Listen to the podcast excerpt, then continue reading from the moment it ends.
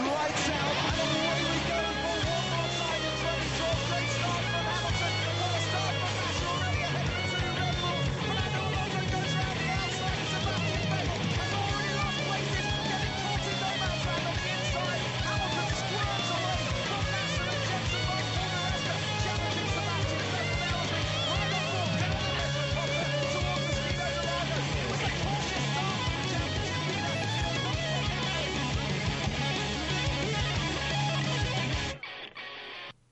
Bonsoir et bienvenue dans ce nouveau, nouveau numéro du SAV de la F1. Alors, vous le savez, hein, hier soir, le SAV vous proposait une émission enregistrée qui était consacrée en grande partie aux interrogations autour de la situation de l'écurie Lotus. Et bien, ce soir, le SAV en live fait coup double et va s'intéresser de près à un, patient qu'on n'a pas l'habitude de voir dans notre cabinet. Un patient prestigieux, j'ai envie de dire un patient anglais, j'ai nommé McLaren.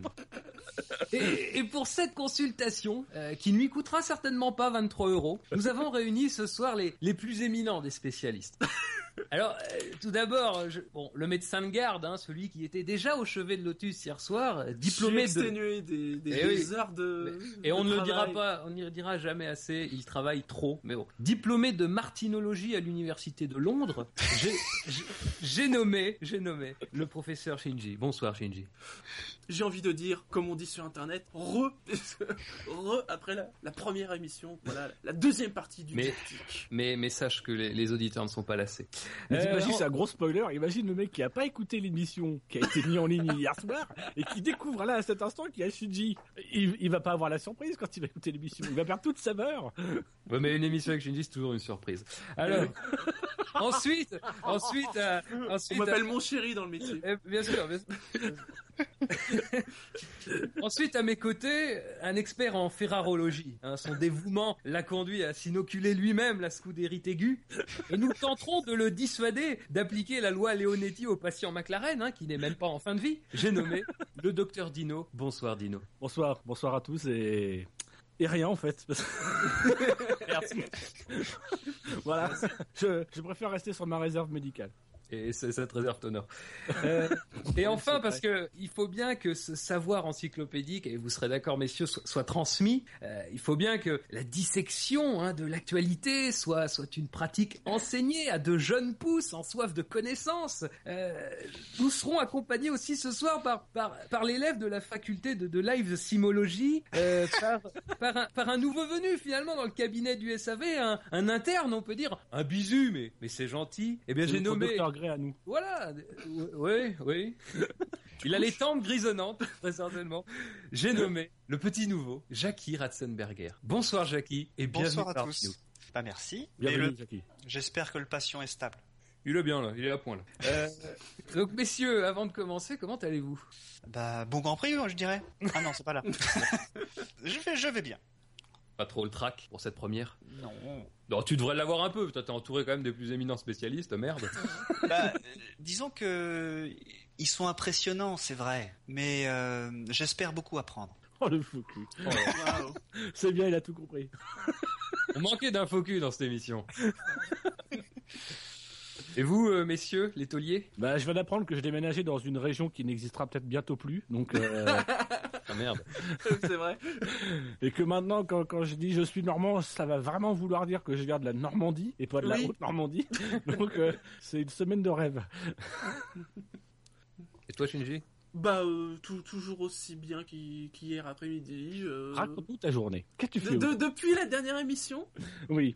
depuis la dernière émission. Alors, euh, je, je suis allé manger. Non, en fait, c'est Oh. chiant. Voilà. euh, Est-ce que tu as mangé une pomme? Euh, non, pas une pomme. Dommage. Dommage.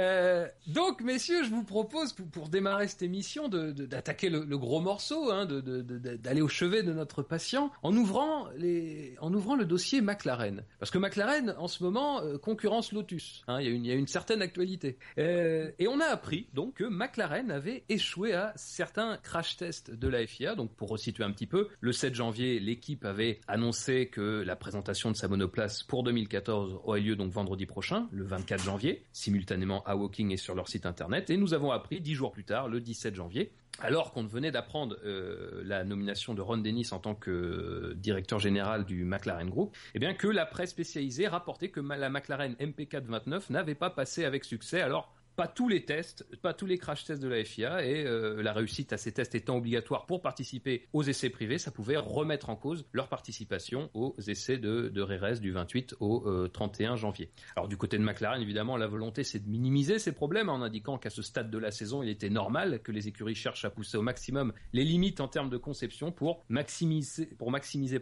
leur performance. Mais finalement, euh, est-ce que ce n'est pas quand même quelque chose d'inquiétant? Qu'en pensez-vous? Bah, c'est pas la première fois que ça arrive, il me semble, pour une équipe. Et après, bon, c'est offusqué, oui, ils vont peut-être pas participer à RRS et tout. McLaren nous dit déjà, bah, vous savez, euh, elle va repasser les crash tests cette semaine, euh, ça sera bon, quoi. Pe- Peut-être mini tempête dans un verre d'eau, quoi. On s'est beaucoup trop emballé, tu penses? Bah pour le coup, euh, s'ils disent que dès la semaine prochaine c'est bon, a priori, euh, voilà, euh, pourquoi, euh, pourquoi ils mentiraient? Alors en effet, ils sont sans doute allés un petit peu loin. Est-ce que c'est ces histoires de nez hein, Vous le savez, on en a déjà parlé. hein, Peut-être qu'ils ont été trop innovants, trop extrêmes, allez savoir. Maintenant, voilà, c'est une question de délai. C'est-à-dire que c'était la semaine dernière. Là, cette semaine, ils vont en refaire un. Bon, bah, naturellement, si là, ça passe pas, là, faudra s'inquiéter. Sachant que, déjà, ça ne remettra pas en cause la présentation. Ça, la présentation, on s'en fout, à la limite. euh, Oui, bah, bah, d'autant. Ça- la qu'ils remettra.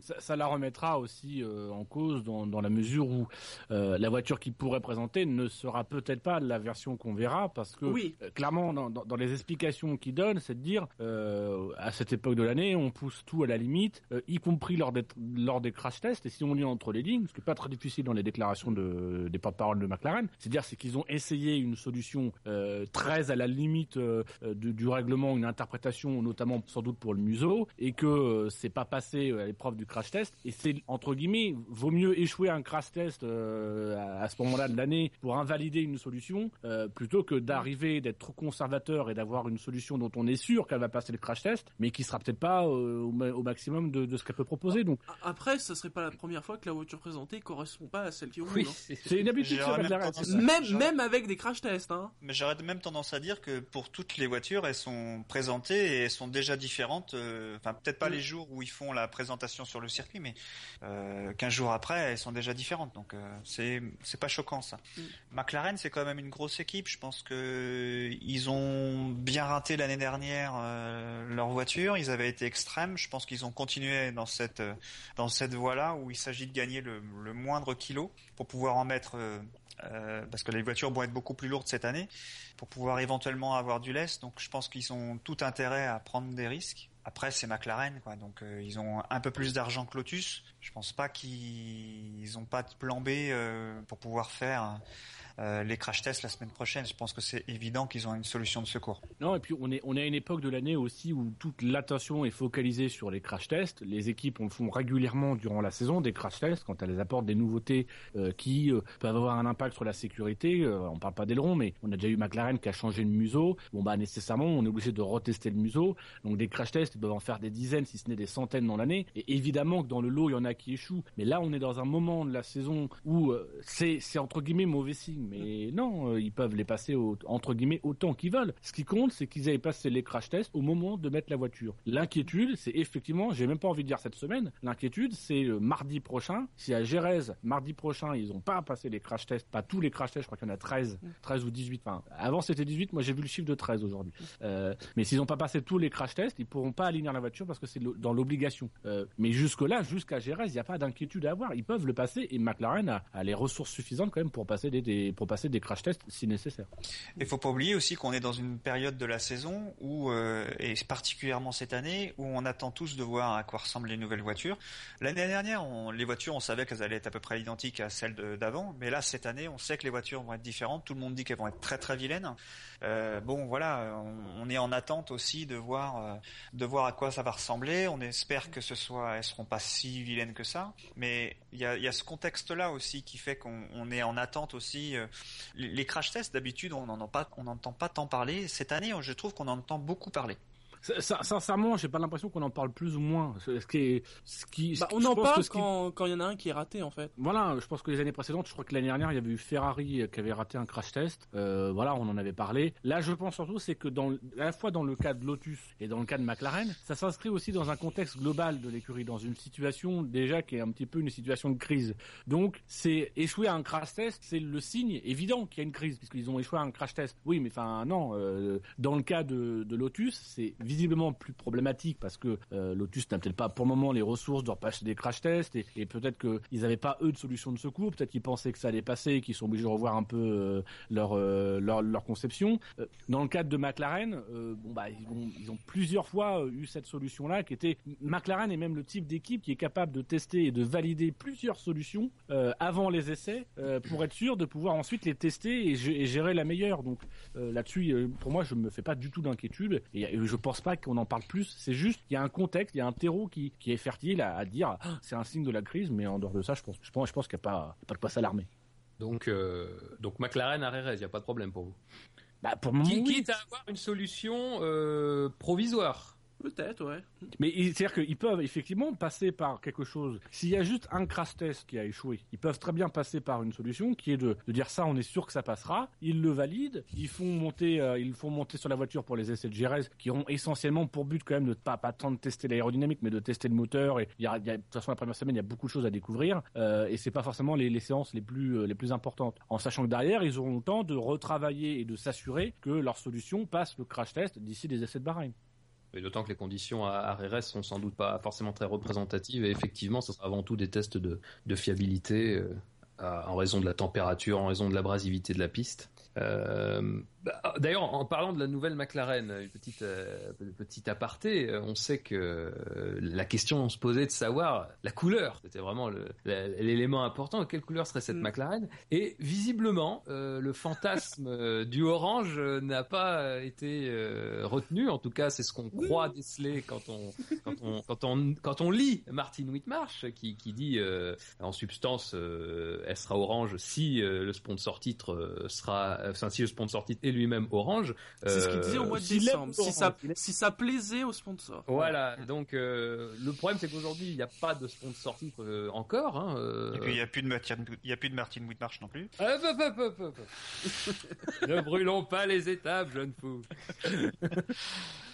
Non, mais euh, on resterait sur une euh, sur une livrée chrome, peut-être en attendant euh, des changements euh, qui interviendraient dès 2015 avec cette fois-ci l'arrivée de, de Honda. On, on, en- on, en- on s'appuie pour ça sur euh, une, une- un- un- le nouveau catalogue de- des- des nouvelles vestes, etc., qui a été mis en ligne. Ah En oui. tout cas, c'est un premier signe, c'est des premiers coups de crayon, ça, oui. euh, et euh, ce sont des tenues grises et blanches, mais vraiment uniquement grises. Les casquettes sont, sont grises et blanches. Le, le polo est totalement gris avec juste le logo McLaren dessus. C'est sur le site officiel et c'est présenté comme un premier jet de la collection 2014. Et donc, il y aurait peut- plus de rouge et il y a plus de mention, bien évidemment, à Vodafone. Voilà, et il se murmure. Alors d'après le site, euh, je crois que c'est le site Omnicourse qui a qui a, donné euh, un peu plus d'informations. Parce qu'il faut savoir aussi. Alors je pense que dans les crash tests, il n'y a pas les livrets, euh, mais bon, il peut sans doute y avoir des des, des informations qui peuvent fuiter à l'occasion des crash tests. Tout simplement parce que les équipes en parlent entre elles et que les Italiens sont un peu bavards. Parce que les crash tests, la plupart des crash tests se font en Italie. Donc souvent, quand on a des informations sur les crash tests, euh, c'est du côté de l'Italie qu'on les reçoit. Et euh, si on doit avoir des petites indiscrétions sur les changements de livret, ça peut aussi venir du côté de l'Italie, parce que un ingénieur dirait oui, bah ils vont partir apparemment sur cette couleur-là, etc. Donc euh, c'est comme ça que Omnicorse euh, avait eu un peu, un peu le, le, le nez fin, et ce qui s'est confirmé aujourd'hui, puisque McLaren a mis en ligne euh, un aperçu de sa collection 2014. Rien à rajouter, Shinji? Tu, tu es déçu de, de, de ce choix? Bah oui, parce que voilà, c'est c'est couleur historique. En plus, ils en avaient parlé, donc euh, c'était un peu l'occasion rêvée. euh. mais bon, c'est peut-être que partie remise. Peut-être que Honda aime l'orange. Mais, je pense que c'est c'est aussi ça, c'est-à-dire que ça aurait été changer cette année d'identité visuelle pour éventuellement en rechanger l'année prochaine. Ça dépend. Ça peut être un truc euh, un peu. À cheval, on va dire. Oui, Ouais, mais on- justement, c'est-à-dire que à cheval, c'est-à-dire que c'est à cheval, mais à cheval en fonction de quoi? Parce que Honda, euh, ils ont pas forcément une couleur qui leur est emblématique, si ce n'est Bah, effectivement si, le euh, les livrets, si ce n'est les, livrets Honda qu'on peut connaître, mais euh, et, et ça va dépendre aussi du sponsor. McLaren est quand même malgré tout à la recherche d'un sponsor pour 2015. Euh, si le sponsor il est bleu et que tu as commencé à faire une livrée cette année qui est à dominante orange ou rouge pour faire plaisir à tel, pour faire pour préparer l'avenir, tu vas devoir quand même mettre du bleu l'année prochaine. Donc je pense que la sécurité, c'est de rester cette année, c'est la dernière année de Mercedes dans la même euh, dans la même logique, quitte même à ce qu'ils rajoutent quelques. Enfin, on peut très bien imaginer la livrée l'année dernière avec le, le rouge qui serait remplacé par du orange euh, comme Mhm. référence. Le magnifique orange McLaren en plus est très très beau. Euh, et, et ensuite l'année prochaine de, de, de vraiment basculer sur une toute nouvelle livrée. Mais je pense qu'il est nécessaire cette année de rester sur ce qui, ce qui est en place depuis quand même euh, pas mal de temps euh, du côté de chez McLaren. Ouais, euh, presque 20 ans, hein, si, on, si on prend en compte que voilà, Chrome c'est juste l'héritier du gris. Oui, voilà. C'est lié à Mercedes. hein. Oui, oui, tout à fait. Mais euh, Honda, je sais pas, ils avaient une couleur euh, à l'origine euh, quand ils sont arrivés en F1 pour la première fois dans les années 60. Traditionnellement, c'est euh, c'est tout blanc Ouais. avec euh, des touches de rouge. En règle générale, des disques rouges comme par hasard. Ouais. ouais. Euh, Et même bon. cette année, ça serait quand même dangereux par rapport. Puis ça serait aussi manquer de respect par rapport à Mercedes, euh, qui est quand même un partenaire de 20 ans, même s'ils se quittent et que la, la, la, la situation évolue entre eux. euh, ça serait quand même de foutre les couleurs qu'on va foutre à Honda l'année suivante, de les foutre dès cette année. Euh, voilà, c'est pour ça que j'ai envie de dire, c'était soit le. non mais voilà, ça. Ne perdons le pas chrome, espoir soit pour le orange. 2015. Voilà. Peut-être qu'en Et voilà. 2015, la, la McLaren aura une magnifique euh, vue de la Terre euh, satellite, non? Enfin, Oh non, non, non, non, mais pas je ça. sais pas. Honda, euh, voilà, il y a pas de. C'était marquant quand même. Oui, oui. c'est ça. Non. Bon. Une belle vue de Fukushima sur la livrée. Ah, ouais. C'est possible hein, s'ils ont toujours pas de sponsor McLaren. Mais, après, voilà, c'est ce qu'il faudra voir. Ça dépend énormément du sponsor. Enfin, on le sait bien. euh. Et McLaren a toujours un plus ou moins fonctionné aussi comme ça. Euh, le gris, c'est parce que c'est Mercedes euh, et, et c'est l'image de Mercedes. Et après, ils ont adopté les couleurs de Marlboro pendant très très longtemps. Ils ont eu les, couleurs de Marlboro et, et c'était les couleurs qu'on associe maintenant par à Honda. Ça correspondait bien à Honda parce qu'ils y retrouvaient leurs couleurs, mais c'était les couleurs du sponsor Marlboro. Donc, je pense que l'année prochaine, quand ils auront leur sponsor, eh ben, c'est eux qui vont s'adapter au sponsor et pas le sponsor qui va s'adapter à leur couleur. Sinon, ça fait longtemps qu'ils auraient gardé l'orange, enfin, qu'ils l'auraient repris. Donc messieurs, euh, enfin sortons de la voiture, j'ai envie de dire. Euh, et maintenant tournons-nous vers vers les coulisses de, McLaren, puisque nous l'avons appris le 16 janvier. euh, Ron, Dennis est revenu à la tête du McLaren Group. Alors il a été nommé euh, par par les actionnaires. Alors le McLaren Group c'est plusieurs filiales, hein, c'est pas seulement McLaren Racing qui s'occupe de la Formule 1, c'est aussi McLaren Automotive qui s'occupe des voitures de tourisme ou encore McLaren Applied Technologies qui vise à appliquer l'expertise et les technologies développées par l'entreprise dans divers domaines tels que la médecine, le sport ou encore la biomécanique. Donc lui, il est à la tête de, de l'ensemble finalement de ces, il chapeaute l'ensemble de ces, de ces groupes. C'est un poste qu'il avait déjà occupé euh, depuis la fondation de, du, groupe McLaren, alors au début des années 80 jusqu'en 2012, euh, et il remplace Martin Whitmarsh qui, pour l'heure, est toujours directeur principal euh, de, de McLaren F1. Il faut savoir que, que suite à, à cette nomination, le lendemain, le, le 17, dans un discours d'une vingtaine de minutes qui avait été prononcé devant euh, une assemblée d'em- d'employés du groupe et euh,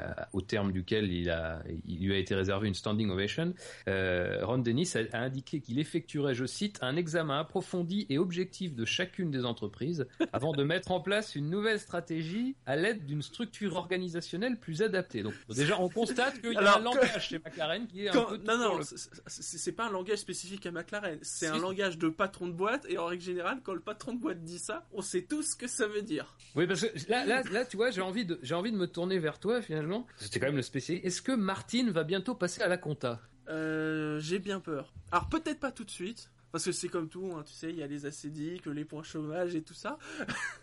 Et puis c'est McLaren, c'est assez policé, je pense. Oui, oui, c'est. Ah oui, on Mais pas- une mais- belle mais- mais lettre. pas for- euh, Hmm. Pas forcément que Martin, hein. Euh, Oui. parce que bon, tout le monde pense Martin Whitmarsh parce que effectivement, c'est. Il faut quand même dire, c'est que Ron Dennis, il avait quand même des fonctions. Il était président non exécutif. Oui, oui, il Et s'était Martin Whitmarsh éloigné, était mais président voilà. exécutif. Enfin, il il s'est éloigné. On, on l'a éloigné en 2009. En 2009, il a, il était, euh, il était tout. mais, euh, Oui. Comment s'appelle euh, Ron Dennis Il Oui. a cédé en tout début de saison. Il a cédé son poste de, de directeur de l'écurie et quelques semaines ou quelques mois plus tard, euh, il a été euh, remplacé à la tête de, de- du groupe, euh, dans, dans ses fonctions de président exécutif, par Martin Whitmarsh, qui donc depuis cumulé les deux fonctions. Mais il était quand même resté président non exécutif. Vous savez, c'est un peu comme Niki Loda chez Mercedes. Il est président non exécutif du board de Mercedes.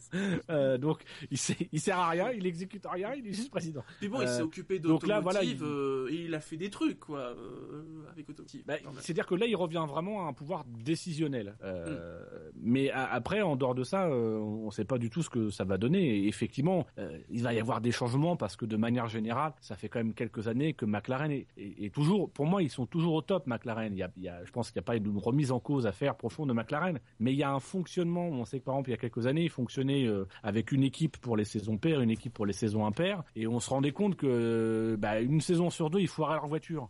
Bon, il était peut-être à un moment donné le temps de se dire bon bah on va peut-être commencer à, revenir sur ce système-là réorganiser le, fonctionnement, euh, ce qui ce que n'a peut-être pas su faire ou pu faire Martin Whitmarsh. Parce que l'histoire de la relation euh, Whitmarsh-Dennis dans, la, dans, dans les coulisses, c'est aussi une histoire de, d'une lutte de pouvoir. Euh, et euh, le fait que Ron Dennis ait été nommé à la tête de, euh, du McLaren Group en lieu et place de Martin Whitmarsh, c'est peut-être le signe aussi que cette lutte a été remportée par Ron Dennis. Il y a eu deux dossiers récemment sur lesquels visiblement les deux hommes se sont affrontés. Le premier, c'était environ juste avant la mi-saison 2012 2013, quand Ron Dennis militait euh, en interne pour que l'on euh, relance la McLaren de 2012 en lieu et place de celle de 2013 qui était visiblement totalement ratée, en tout cas très loin des objectifs. Euh, ça, ça a été la première lutte. Et la seconde lutte, c'est le cas Perez qui visiblement, c'est ce que rapporte Sky Sport, aurait été un point de, cristallisation des tensions entre les deux hommes, puisque Martin Whitmarsh, lui, aurait voulu conserver Perez une saison supplémentaire, quand visiblement l'entourage de Ron Dennis était plutôt a plutôt poussé pour qu'il soit euh, remplacé euh, par euh, Kevin Magnussen. Ce qui s'est passé,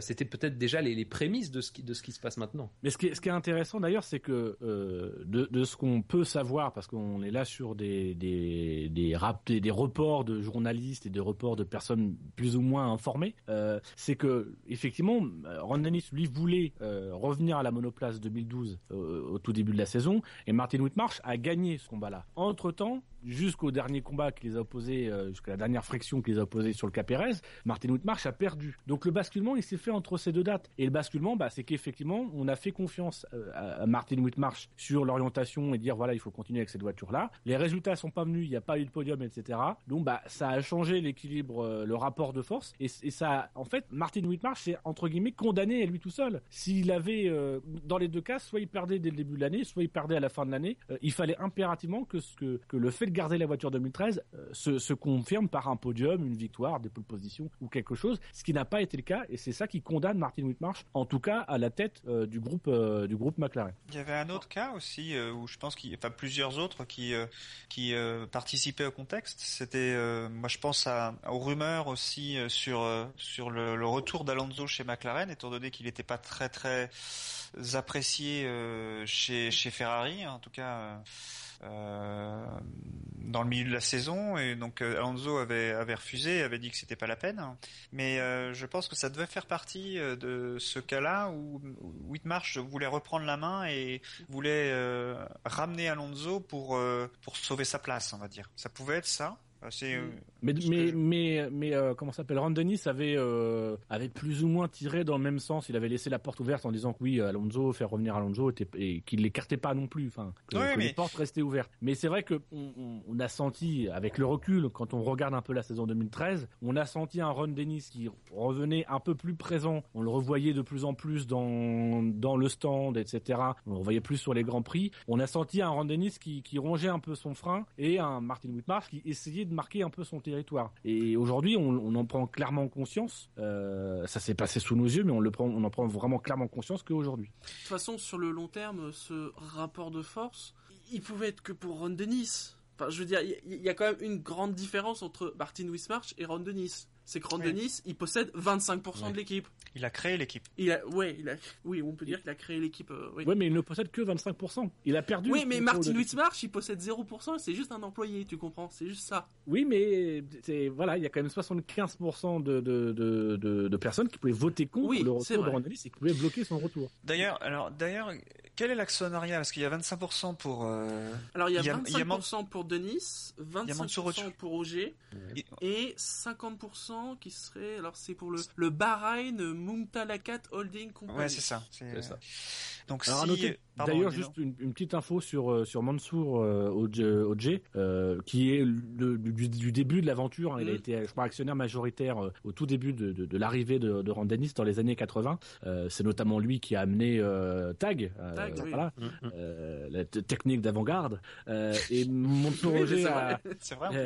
Mansour connu des, des problèmes de, de foie. Il a dû se faire opérer, je crois, Non, à la fin oui. euh, C'est pas les poumons. Il a Alors- une.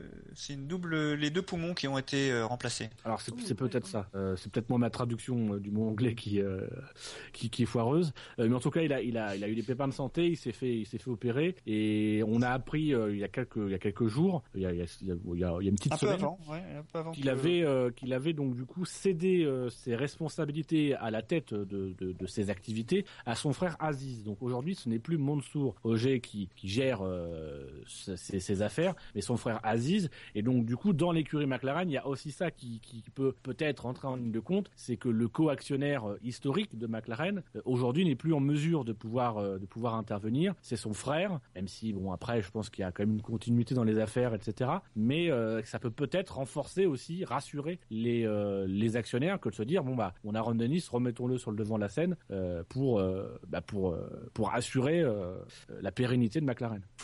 Parce que je crois que ce qui inquiète quand même les actionnaires, c'est qu'aujourd'hui, il n'y a toujours pas de sponsor titre. Euh, il va être annoncé le jour de la présentation, probablement, mais on ne sait pas à quelle hauteur, euh, si c'est... euh. On sait pas s'il y en aura un. On peut supposer quand même On peut que... supposer qu'il y en ait un on peut, quand même. on peut mais- supposer qu'il y en a un, mais ce que je veux dire, c'est que... McLaren n'est pas du genre à annoncer les choses. euh, On se rappelle que généralement, quand McLaren annonce des trucs, c'est Alonso une saison avant qu'il arrive, c'est Vodafone alors qu'ils n'ont pas encore formellement rompu leur relation avec Ferrari. Ils ont tendance, quand ils ont un sponsor sous la Oui, main, parce que au début ils avaient annoncé. organiser leur euh, voilà. Ouais, ils avaient annoncé ça six mois avant. Bon, il y a eu la- l'annonce qui était parallèle euh, au cas Perez où ils ont dit on ne l'annoncera pas, euh, je sais plus, c'était le 6 ou 9 décembre, mais ils ont dit on vous l'annoncera plus tard quand on présentera la voiture. Donc ils ont dit on vous en annoncera un quoi. Oui, et moi la question que je me pose, c'est euh, jusqu'à quelle hauteur ce nouveau sponsor? Parce que c'est très bien d'avoir un sponsor. Moi, n'importe quel sponsor, savoir euh, peut, peut être intéressant sur une voiture, mais à, quelle hauteur en millions de dollars euh, il, il finance? Là, hier, euh, ce matin, on a appris que Saxo Bank euh, allait financer Lotus. Euh, voilà, on ne sait pas le montant. Euh, évidemment, c'est des, des discussions très secrètes, mais euh, Vodafone mettait beaucoup d'argent pour avoir euh, cette visibilité, hein. parce que du rouge sur du gris, ça se voit bien. hein. donc, euh, je pense qu'ils payaient ça assez cher. Et ça, euh, ça- ça dépend aussi de qui en fait. Parce que enfin il y a des noms qui ont circulé. euh, si c'est Gillette, je crois, donc euh, DR Gillette, ça doit être Unilever ou Procter Gamble, chose comme ça. Enfin ouais, c'est un des deux, ouais. Voilà, c'est un, un gros truc qui peut mettre de- vraiment beaucoup d'argent. Euh, J'avais lu comme ça Sony, Sony ça pourrait être moins parce que Sony a beaucoup moins de cash flow qu'on le croit. Et pourtant, Sony finance un programme de course hein, avec la GT Academy, hein. Oui. et ça lui coûte aussi des- beaucoup d'argent, mais ça lui rapporte aussi euh, en, en, en image, on va dire. Mais McLaren n'a pas forcément besoin d'un sponsor titre. Je pense qu'ils ont ils en ont besoin sur le long terme. Mais de toute façon, ils peuvent, quand- peuvent- quand- peuvent quand faire West- une saison sans sponsor titre Voilà, mais dans quand, la mesure quand- où ils quand ont West était parti, je crois qu'ils avaient fait une saison où il n'y avait pas de sponsor titre.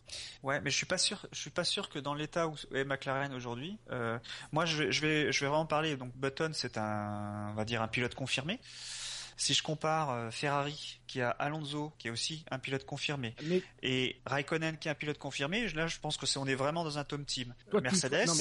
non, mais parce que toi, tu as, un raisonnement sur, sur le, le- la- la- la- l'aspect visuel de l'équipe. Il faut regarder l'aspect économique. Aujourd'hui, McLaren est un constructeur automobile qui fait de plutôt, alors même si les chiffres sont pas mirobolants, mais qui fait de plutôt bonne vente et qui a plutôt des réserves. Euh, donc, vivre une saison sans sponsor titre, c'est pas non plus forcément quelque chose qui leur est Oui, très mais- préjudiciable. Euh, surtout que derrière McLaren, on parle de McLaren, un sponsor titre de McLaren, c'est effectivement beaucoup d'argent. Euh, je pense que aujourd'hui, il y a, il y a sans doute des sponsors qui sont chez McLaren qui seraient le sponsor titre de la moitié, si ce n'est des trois quarts des écuries aujourd'hui en Formule 1. Mais être sponsor titre de McLaren, tout comme Ferrari, c'est pas en dizaines de millions, mais c'est plutôt en centaines de millions qu'on parle. Et, Ouais. et là aujourd'hui, peut-être que McLaren n'a pas ce sponsor-là, mais qu'ils ont suffisamment de petits sponsors autour pour leur permettre d'assurer, euh, euh, d'assurer la survie économique économique de l'équipe, en sachant qu'en plus, ils ont quand même, très fidèles en plus hein, chez McLaren. oui, qui sont là très très longtemps. Enfin, Oui, mais là, Mercedes, cette année, euh, c'est cette année qu'ils euh, qu'ils doivent payer leur moteur. hein. Ça change, ça change là. Qu'il y a ça fait des 25 années qu'ils millions hein. qu'il va falloir qu'ils payent. Oui, ça fait ça fait pas au moins un ou deux ans. Ouais, Si, depuis que, depuis que Mercedes s'est retiré du, de l'actionnariat, euh, du capital de, de McLaren, oui, il, Mhm. quand il paye le, le- le moteur. Ah d'accord, mais je pensais que c'était cette année en fait. Mais, euh, mais on parle, voilà, on parle de McLaren, on parle pas d'une écurie en difficulté ou dont les finances sont euh, sont à la limite. Et euh, pour rebondir là-dessus, est-ce que vous pensez pas que justement, et vous en avez un peu parlé, mais est-ce que McLaren n'attend pas tout simplement l'arrivée de Honda peut-être pour vraiment se pencher sur la question de l'actionnaire, enfin du, du sponsor titre? Est-ce que ça serait même pas Honda par exemple? Ça peut très bien être Honda. Mais je l'avais dit pour rire, je sais plus, il y a quelques semaines. Si ça se trouve, euh, la semaine prochaine, on va découvrir que l'équipe s'appelle Honda McLaren Mercedes. Impossible. Impossible. Ouais, non. Bah, on a bien eu BMW Sauber alors BMW n'était plus là. Oui, non, mais c'est Sauber n'est bien pas un constructeur automobile euh, au sens euh, de voi- de voiture routière. Quoi. Et Ah, moi, euh, Non, Mais par si contre, par contre, ce qu'il pourrait y avoir, c'est que euh, ça pourrait être un sponsor titre, mais peut-être moins important qu'on pourrait l'imaginer, parce que ce qui était apporté par un gros sponsor titre sera apporté par un sponsor titre plus petit et Honda. Mais après, faut pas oublier non plus, c'est qu'un sponsor titre, ça se signe pas pour une saison. Ah non, Et que l'objectif de McLaren, comme ils ont pas trouvé, euh, ils ont peut-être pas trouvé la perle rare ou le gros chèque qui va venir cette saison, euh, s'ils prennent un sponsor titre cette année, même pour pas cher, s'ils bradent le sponsor titre, euh, l'année prochaine, ils seront bloqués avec un contrat, alors qu'ils auront peut-être, justement avec le retour de Honda, des possibilités d'a- d'aller pêcher un plus gros poisson, euh, notamment du côté des Japonais, qui peuvent, ouais. peut-être aller chercher des gros sponsors japonais. Euh, surtout que voilà, donc, du côté du Japon, McLaren Honda, ça va leur parler. Donc je pense que la position de McLaren, c'est aussi de se dire, si on ne trouve pas euh, un sponsor titre qui soit en mesure de- d'avoir les reins solides et de nous financer à la hauteur de ce qu'on ce qu'on avait avec Vodafone, ou peut-être un peu moins, mais euh, d'être un gros sponsor titre sur les 4, 5, 6 prochaines années, on attend 2015, et là en 2015, on pourra effectivement faire avec notre, notre, notre image avec Honda, avec qui c'est peut-être un nouveau pilote, euh, et aller chercher un autre sponsor qui lui pourra remplir les conditions et être sur un contrat de, plusieurs années euh, et être vraiment, vra- vraiment là dès l'année prochaine. Ce qui sera impossible s'il signe un, un sponsor titre cette année, même en le bradant. C'est- C'est c'est sûr que ça laisse le jeu plus ouvert. Mais euh, bon, moi je, pense quand même qu'il y y a une notion financière quand même de pas trop perdre d'argent. Euh, le fait de prendre un, un, un pilote, euh, on va dire euh, débutant, euh, qu'on ne paye pas beaucoup, euh, doit participer au fait que on n'a pas besoin de. Bah, euh, je pense que Perez était payé plus cher que va, que va être payé euh, Magnussen, ça c'est évident. Donc il gagne un peu d'argent là-dessus. Perez, il était payé 500 000, je crois, euh, cette année. Des, des, des bruits qu'on avait, c'était c'était un très petit salaire, 500 000 dollars. Ouais, et après, ça, McLaren, c'est pas oui, énorme, c'est- ça, ça montait. On avait, on en avait beaucoup ri l'année dernière quand on avait évoqué les chiffres qui avaient circulé à l'époque Il y avait peut-être euh, beaucoup de primes par contre. sur son fameux contrat pluriannuel, euh, mais euh, mais les- les- le, le- le salaire était, était assez faible.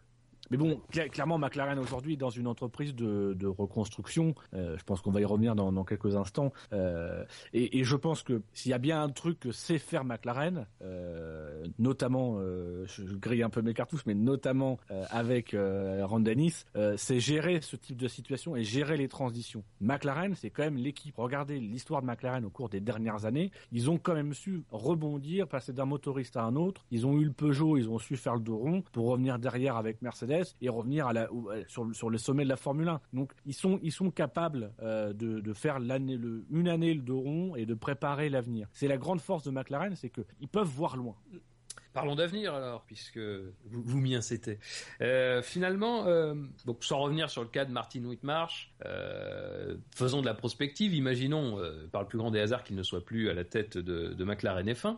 Euh, on parle beaucoup de Rose Brown. Ah oui.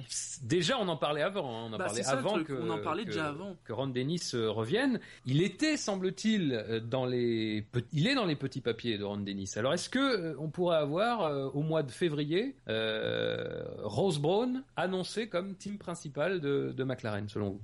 Sans doute pas au mois de février parce que je pense qu'il doit avoir une clause de non-concurrence. Ouais, pareil. Non, non, non, non, mais qu'il soit pas nommé en février, mais qu'on l'annonce à partir de février. Il, il- il peut très bien être, ne serait-ce que conseiller, hein, euh, Oui. sans forcément avoir un rôle opérationnel, mais être conseiller, comme on a vu par exemple, c'était Mike Kouslan qui était exclu, euh, euh, voilà, qui pouvait pas s'engager avec des équipes, mais bon, qui était conseiller de Marussia ou je sais plus qui, euh, et ça faisait l'affaire. Donc. Dans ce cas-là, oui, mais pour le coup, le verre est dans le fruit. C'est-à-dire que s'il est dans l'équipe, c'est que c'est bon, quoi. En 2015, c'est le patron. Enfin, je l'imagine mal rester juste en tant que conseiller chez McLaren.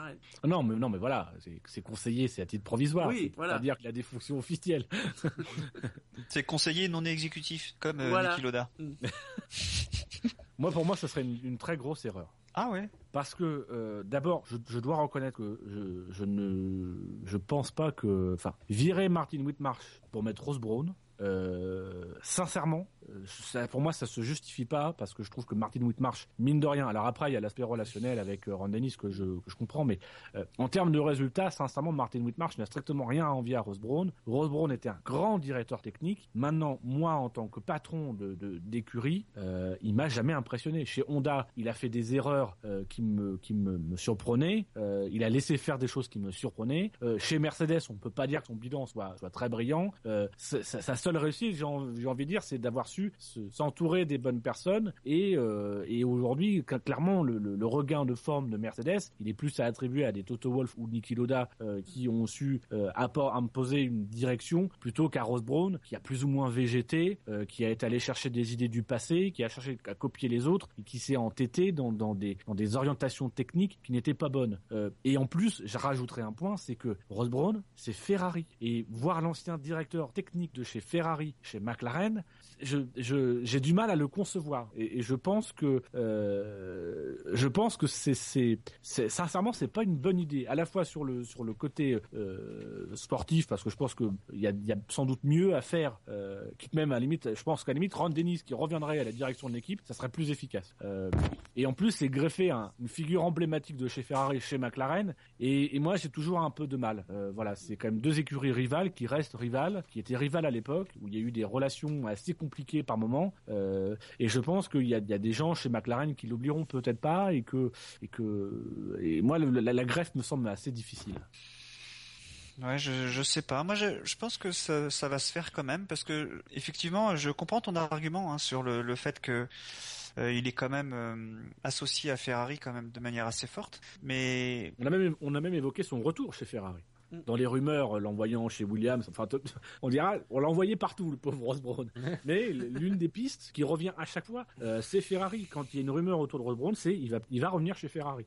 c'est vrai que Dominicali, euh, je pense que c'est sa dernière année. Si ça marche pas bien, il va, il va sauter. hein.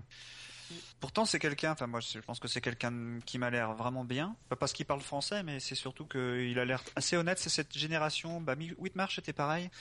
Euh, cette génération de, de, de nouveaux managers comme Boulier également. Bah, c'est ça Euh, aussi qui, qui me gêne un peu dans tout ça. C'est que voilà, on change euh, pour remettre Ron Dennis, pour remettre Osborne. C'est voilà, c'est des gens qui étaient là au début des années 90. Alors ils sont talentueux. Après tout, tant qu'ils sont bons, pourquoi les mettre à la retraite? Mais après tout, pourquoi aussi euh, ne pas avoir de nouvelles têtes? Alors c'est vrai qu'il y avait cette nouvelle génération qui est arrivée. Tu disais, euh, et là, d'un coup, finalement, on, on revient en arrière. Parce qu'il faut pas oublier que Whitmarsh, euh, c'est un, c'est un pur produit McLaren. Ah oui. C'est-à-dire qu'il est, il est, il est, il a, il a travaillé longtemps. Bah, il- avant d'être pr- président exécutif, il était, euh, il a été, il est passé par tous les, par tous les services, hein, j'imagine. hein. Je crois qu'il venait de la direction financière, il me semble, euh, juste Ouais, avant la. C'est quelqu'un vraiment de l'interne. euh. Mais Donc voilà. juste un petit sondage comme ça. Citez-moi les, les, les mecs qui, à vos yeux, sont les plus grands directeurs d'écurie que, que vous puissiez citer là du premier coup. Je vous dis, je vous donne, je vous dis, voilà, parlez-moi d'un directeur d'écurie qui vous citez. Flavio. Actuel, présent, enfin, je sais pas. Actuel ou Dans, dans l'histoire de la Formule 1. Ah bah, Quelqu'un dont on se Chapman. souviendra. ouais. Chapman Chapman, ouais. Briator. Chapman, je vais mettre un peu dehors. Briator, ok. Ecclestone. Tyrell. Ecclestone, Tyrell. Il n'y a pas deux autres qui vous viennent là, de, de, de directeurs d'écurie Bah, Jean mais évidemment. on fait exprès de pas les dire. Et on va inclure Ron Dennis. Et Ron Dennis, évidemment. La plupart du temps, c'est quand même des mecs qui sont venus d'une autre discipline, qui sont venus d'un autre échelon. Je pense que en Formule 1, c'est très très dur de d'être un patron d'écurie euh, en venant du. Alors soit soit tu es ton propre patron, ce qui était le cas de Tyrell, euh, ce qui était le cas de Chapman, euh, soit quand tu es entre guillemets un employé de ton écurie, que tu es service de ton écurie. Je pense que c'est très difficile de t'imposer dans une écurie et d'y briller et d'être performant quand tu as déjà été ailleurs. Jean Todd, il venait de l'endurance, il venait du Dakar, il venait du du, Dakar. Euh, Ron Dennis, il venait avant ça euh, des programmes de, de Formule 2. Voilà, il avait fait son propre programme à part. Il avait essayé plus ou moins de s'approcher de la Formule 1, euh, mais il est venu se greffer à McLaren. Il avait jamais véritablement été associé à aucune autre équipe. Je pense que pour être un bon dirigeant et être un grand dirigeant, tu as besoin d'être d'être un peu libéré et de coller à l'image de l'équipe. Ross Brown, il pourra jamais coller à l'image de McLaren. Donc messieurs, je pense qu'on en a terminé avec McLaren? Enfin, pas tout à fait, parce que parce qu'effectivement, euh, on ne peut pas, on ne peut pas clôturer ce- ce- cette page McLaren sans, sans un bon débat, hein, un bon débat de, de derrière les fagots finalement. Euh, et si on vous a posé un sondage euh, à côté du chat, hein, le retour de Ron Dennis est-il souhaitable? C'est- C'était à dessein, hein, puisqu'il y avait un but derrière tout ça. il est en haut à droite. Là, juste côté- le direct. Voilà. C'est très de serré. D'ailleurs, et je vois que je- bon, je sens que j'ai des soutiens hein, sur ma sur la position que je vais essayer de défendre. je, sens, je sens monter la vague. donc euh, Moi, je sais choisir mon camp. donc j'ai envie de dire place au débat, hein, un débat qui qui va qui qui va nous opposer, hein, Dino et moi, euh, sur la question du retour de Ron Dennis. Alors, je sais pas qui veut arbitrer ce débat. Euh, ça- Est-ce que ça tente quelqu'un? Écoute, Non. il y a plein de sports où il y a plusieurs arbitres. Ouais, on va dire ça. Alors, on, on- on va quand même un peu expliquer. Hein, on on avait déjà fait ça par le passé. Euh, donc, il s'agit de, de- que, que euh, Fab et moi défendions un point de vue, un, un argument pour et enfin qu'on défende l'un les arguments pour, l'autre les arguments contre. Euh, des arguments que cette fois-ci on a eu le temps un peu de, de travailler. Cette question-là, on se l'est posée euh, déjà ce week-end. Un peu. Donc on a eu le temps de, de- de chercher des arguments et de pouvoir préparer. L'idée c'est de, présenter, euh, je vais pas dire l'intégralité des arguments, mais de, présenter de façon tranchée les arguments pour qu'ensuite, euh, i- ici, euh, nos, nos- nos deux chroniqueurs présents puissent eux en faire la synthèse et puis euh, que vous dans le chat vous puissiez également faire la synthèse et voter au sondage, voir si, si, si vous avez convaincu, si Fab a convaincu quelqu'un ce soir, qui n'hésite pas à voter. Comme on dit, c'est un, un exercice de. Voilà. Eh bien, Ah. euh, Non, J'ai bon, cru, que- j'ai cru que c'était encore coupé. Oui. non, j'ai cru qu'ils attendaient en fait que l'un de nous deux dise euh, à l'un des deux de commencer en fait. Top départ. Alors, C'est dur parce que c'est Fab qui, qui, qui anime. Donc faut qu'il fasse le lancement, Fab. Euh, faut que je lance le. Je lance. Très bien, très bien. eh bien donc, euh, j'ai envie de. Comme je, je vais être sport, je suis, quelqu'un de, de sport, donc je, je propose que que Dino entame ce débat. Et, et voilà, et ce, et ce sera des échanges. Hein. Ce sera très très convivial, très jovial. Mais Dino, tu, tu peux commencer. Ah, merci espèce de raclure. Donc C'est un plaisir. donc moi je vais je vais défendre euh, la position euh, pour. Ah, moi je, je, je pense que le, le retour de Ron Dennis est, est souhaitable. Euh, et, et mon argumentation, mon, mon premier argument, ce sera que on en a un peu parlé euh, tout au long du début de cette émission.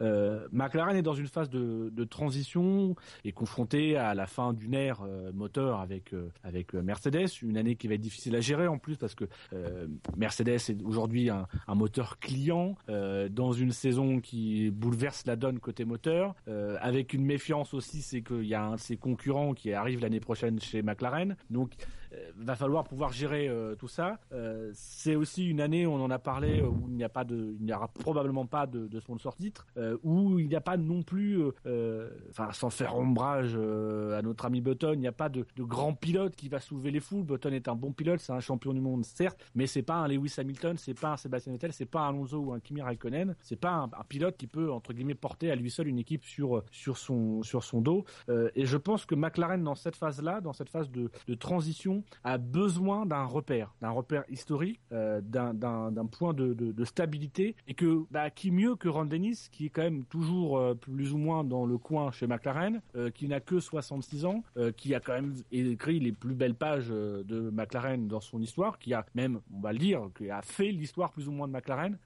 qui mieux que lui pour aujourd'hui être être ce référent, et, on le voit dans les réactions qu'on a pu avoir des, des personnes qui ont assisté à son discours de prise de pouvoir, c'était euh, de l'enthousiasme, des gens qui étaient très contents, qui se sentaient inspirés, et c'est justement, le- voilà, c'est euh, se tourner vers le passé, euh, c'est pas toujours une bonne chose, mais si c'est pour vous inspirer, vous donner de l'élan et vous aider à passer un moment euh, difficile, à passer un cap, une transition, euh, bah, qui de mieux aujourd'hui que Ron Dennis pour euh, pour le faire chez McLaren? Tu penses bien que je, je m'attendais à cet argument. Euh, Non, mais sans être, euh, sans faire de l'anti euh, Ron Dennis euh, primaire, euh, moi le Ça problème, que- non, non, non, non, non, vraiment non. Non, je pense que justement, Ron Dennis n'est pas n'est pas extrêmement vieux, ça reste 66 ans, c'est pas vieux. Euh, ça reste quand même, comme tu le dis, quelqu'un qui a fait l'histoire de McLaren. Euh, le problème, c'est qu'en Formule 1, euh, c'est un des rares domaines dans lequel on peut pas dire que l'histoire bégaye.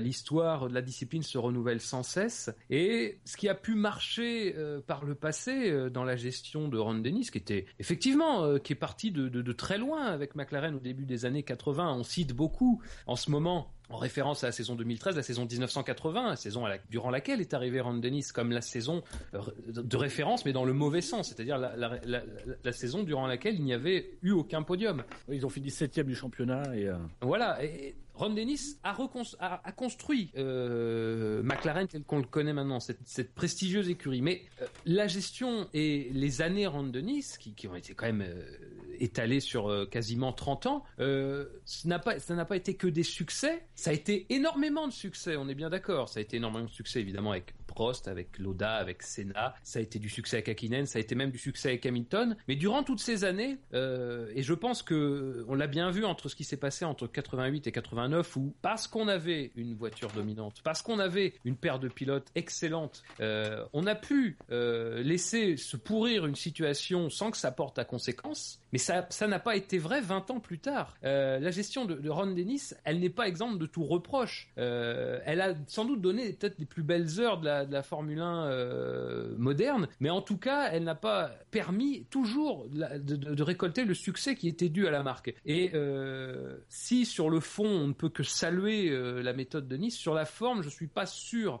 qu'elle soit adaptée. On l'a bien vu en 2007. Hein. 2007, c'est quand même l'échec cuisant de Ron Dennis. C'est perdre un titre qu'on ne peut pas perdre à cause d'une mauvaise gestion de pilote. Et aujourd'hui, Ron Dennis revient dans un contexte qui est celui d'une lutte, encore une fois, une lutte interne. Euh, alors certes, il certes, il est soutenu, Euh, mais euh, encore une fois, est-ce que dans dans l'organigramme McLaren, tout le monde soutiendra, tout le monde tirera dans le même sens, en voyant très bien que dès que quelqu'un a eu l'opportunité d'être aux responsabilités, d'être aux manettes comme Martin Whitmarsh, eh bien, une, enfin, on lui a laissé assez peu de marge d'erreur finalement. Combien de temps il a fallu à, Ron Dennis à partir de 1980 pour ramener un titre Il a fallu 4 ans. Là, on est autour de ça, on est sur 5-6 ans. Euh, Peut-être que cette année, la voiture sera bonne. Et, et impossible à dire. Donc moi, pour moi, Ron Dennis, c'est bien, c'est une bonne chose, mais c'est une chose s'il reste à sa place, s'il ne se mêle pas trop de l'aspect Formule 1 et s'il reste à la place qui est la sienne, c'est-à-dire euh, directeur général du McLaren Group. Mais s'impliquer trop en Formule 1 avec des formules qui effectivement ont pu faire leurs preuves, mais qui se sont délitées hein, jusqu'à son départ euh, forcé, on est d'accord. Mais à mon à mon sens, Ron n'est pas l'homme, euh, c'est l'homme c'est l'homme du passé finalement, pas l'homme du passif, on peut pas le dire, mais l'homme du passé. Mais le problème, c'est que c'est l'homme du passé, mais c'est malgré tout, ça reste l'homme du présent parce que Ron Dennis, c'est quelqu'un de- d'envahissant. on en a un peu euh, parlé. Je, vais quand même vous, citer euh, une déclaration de Ron Dennis euh, qu'il fait en 2009 quand il passe le, le relais à Martin Whitmarsh. Il dit ceci J'ai toujours une passion énorme pour la Formule 1 et je veux soutenir Martin dans ses responsabilités, même s'il ne s'agira simplement que d'exprimer mon opinion. Peut-être auront-ils mon opinion lorsqu'ils ne la voudront pas, mais j'espère que Martin m'écoutera, même si au final la décision ne reviendra qu'à lui. On est quand même dans quelqu'un qui transmet son pouvoir et qui dit l'autre je- vais, je vais donner mon opinion, je vais parler. J'ai envie de dire, ce qui est souhaitable, c'est, c'est, c'est préférable, plus que souhaitable, c'est préférable de voir un Ron Dennis aujourd'hui qui est en responsabilité, qui a un rôle exécutif euh, et qui va devoir effectivement rendre des comptes, euh, plutôt que de le voir comme il était depuis euh, 2009, c'est-à-dire un petit peu euh, là dans le coin, euh, en train de donner son opinion, en train de, de d'agir plus ou moins contre l'autorité de Martin Whitmarsh. Et c'est pas pour rien si euh, les relations se sont dégradées à partir de là, c'est qu'il y avait deux loups dans la bergerie. Sauf que on n'a jamais véritablement dit que c'était deux loups dans la bergerie. Donc autant clairement le mettre aujourd'hui dans une relation de, hiérarchie et dire voilà, aujourd'hui on a quelqu'un qui exécute. Et je pense que, c'est- enfin, on a quand même eu quelqu'un qui, qui, qui, Martin Whitmarsh, qui pendant euh, des années euh, a à la fois occupé les fonctions à la tête de l'écurie McLaren et en même temps qui devait gérer tous les aspects extérieurs d'une société qui se développe. C'est-à-dire que Martin Whitmarsh, la tâche n'a pas non plus été facile pour lui parce que euh, à partir du moment donné où, où Ron Dennis part, c'est le moment où véritablement on commence à voir un développement de la marque McLaren euh, par des initiatives, à la fois par le biais du par euh, tous des investissements, comme tu l'as dit, dans les les branches sur euh, la réexploitation des connaissances acquises dans la médecine, la technique, etc. le développement donc d'automobiles. Tout ça aujourd'hui à gérer, c'est tout simplement pas gérable.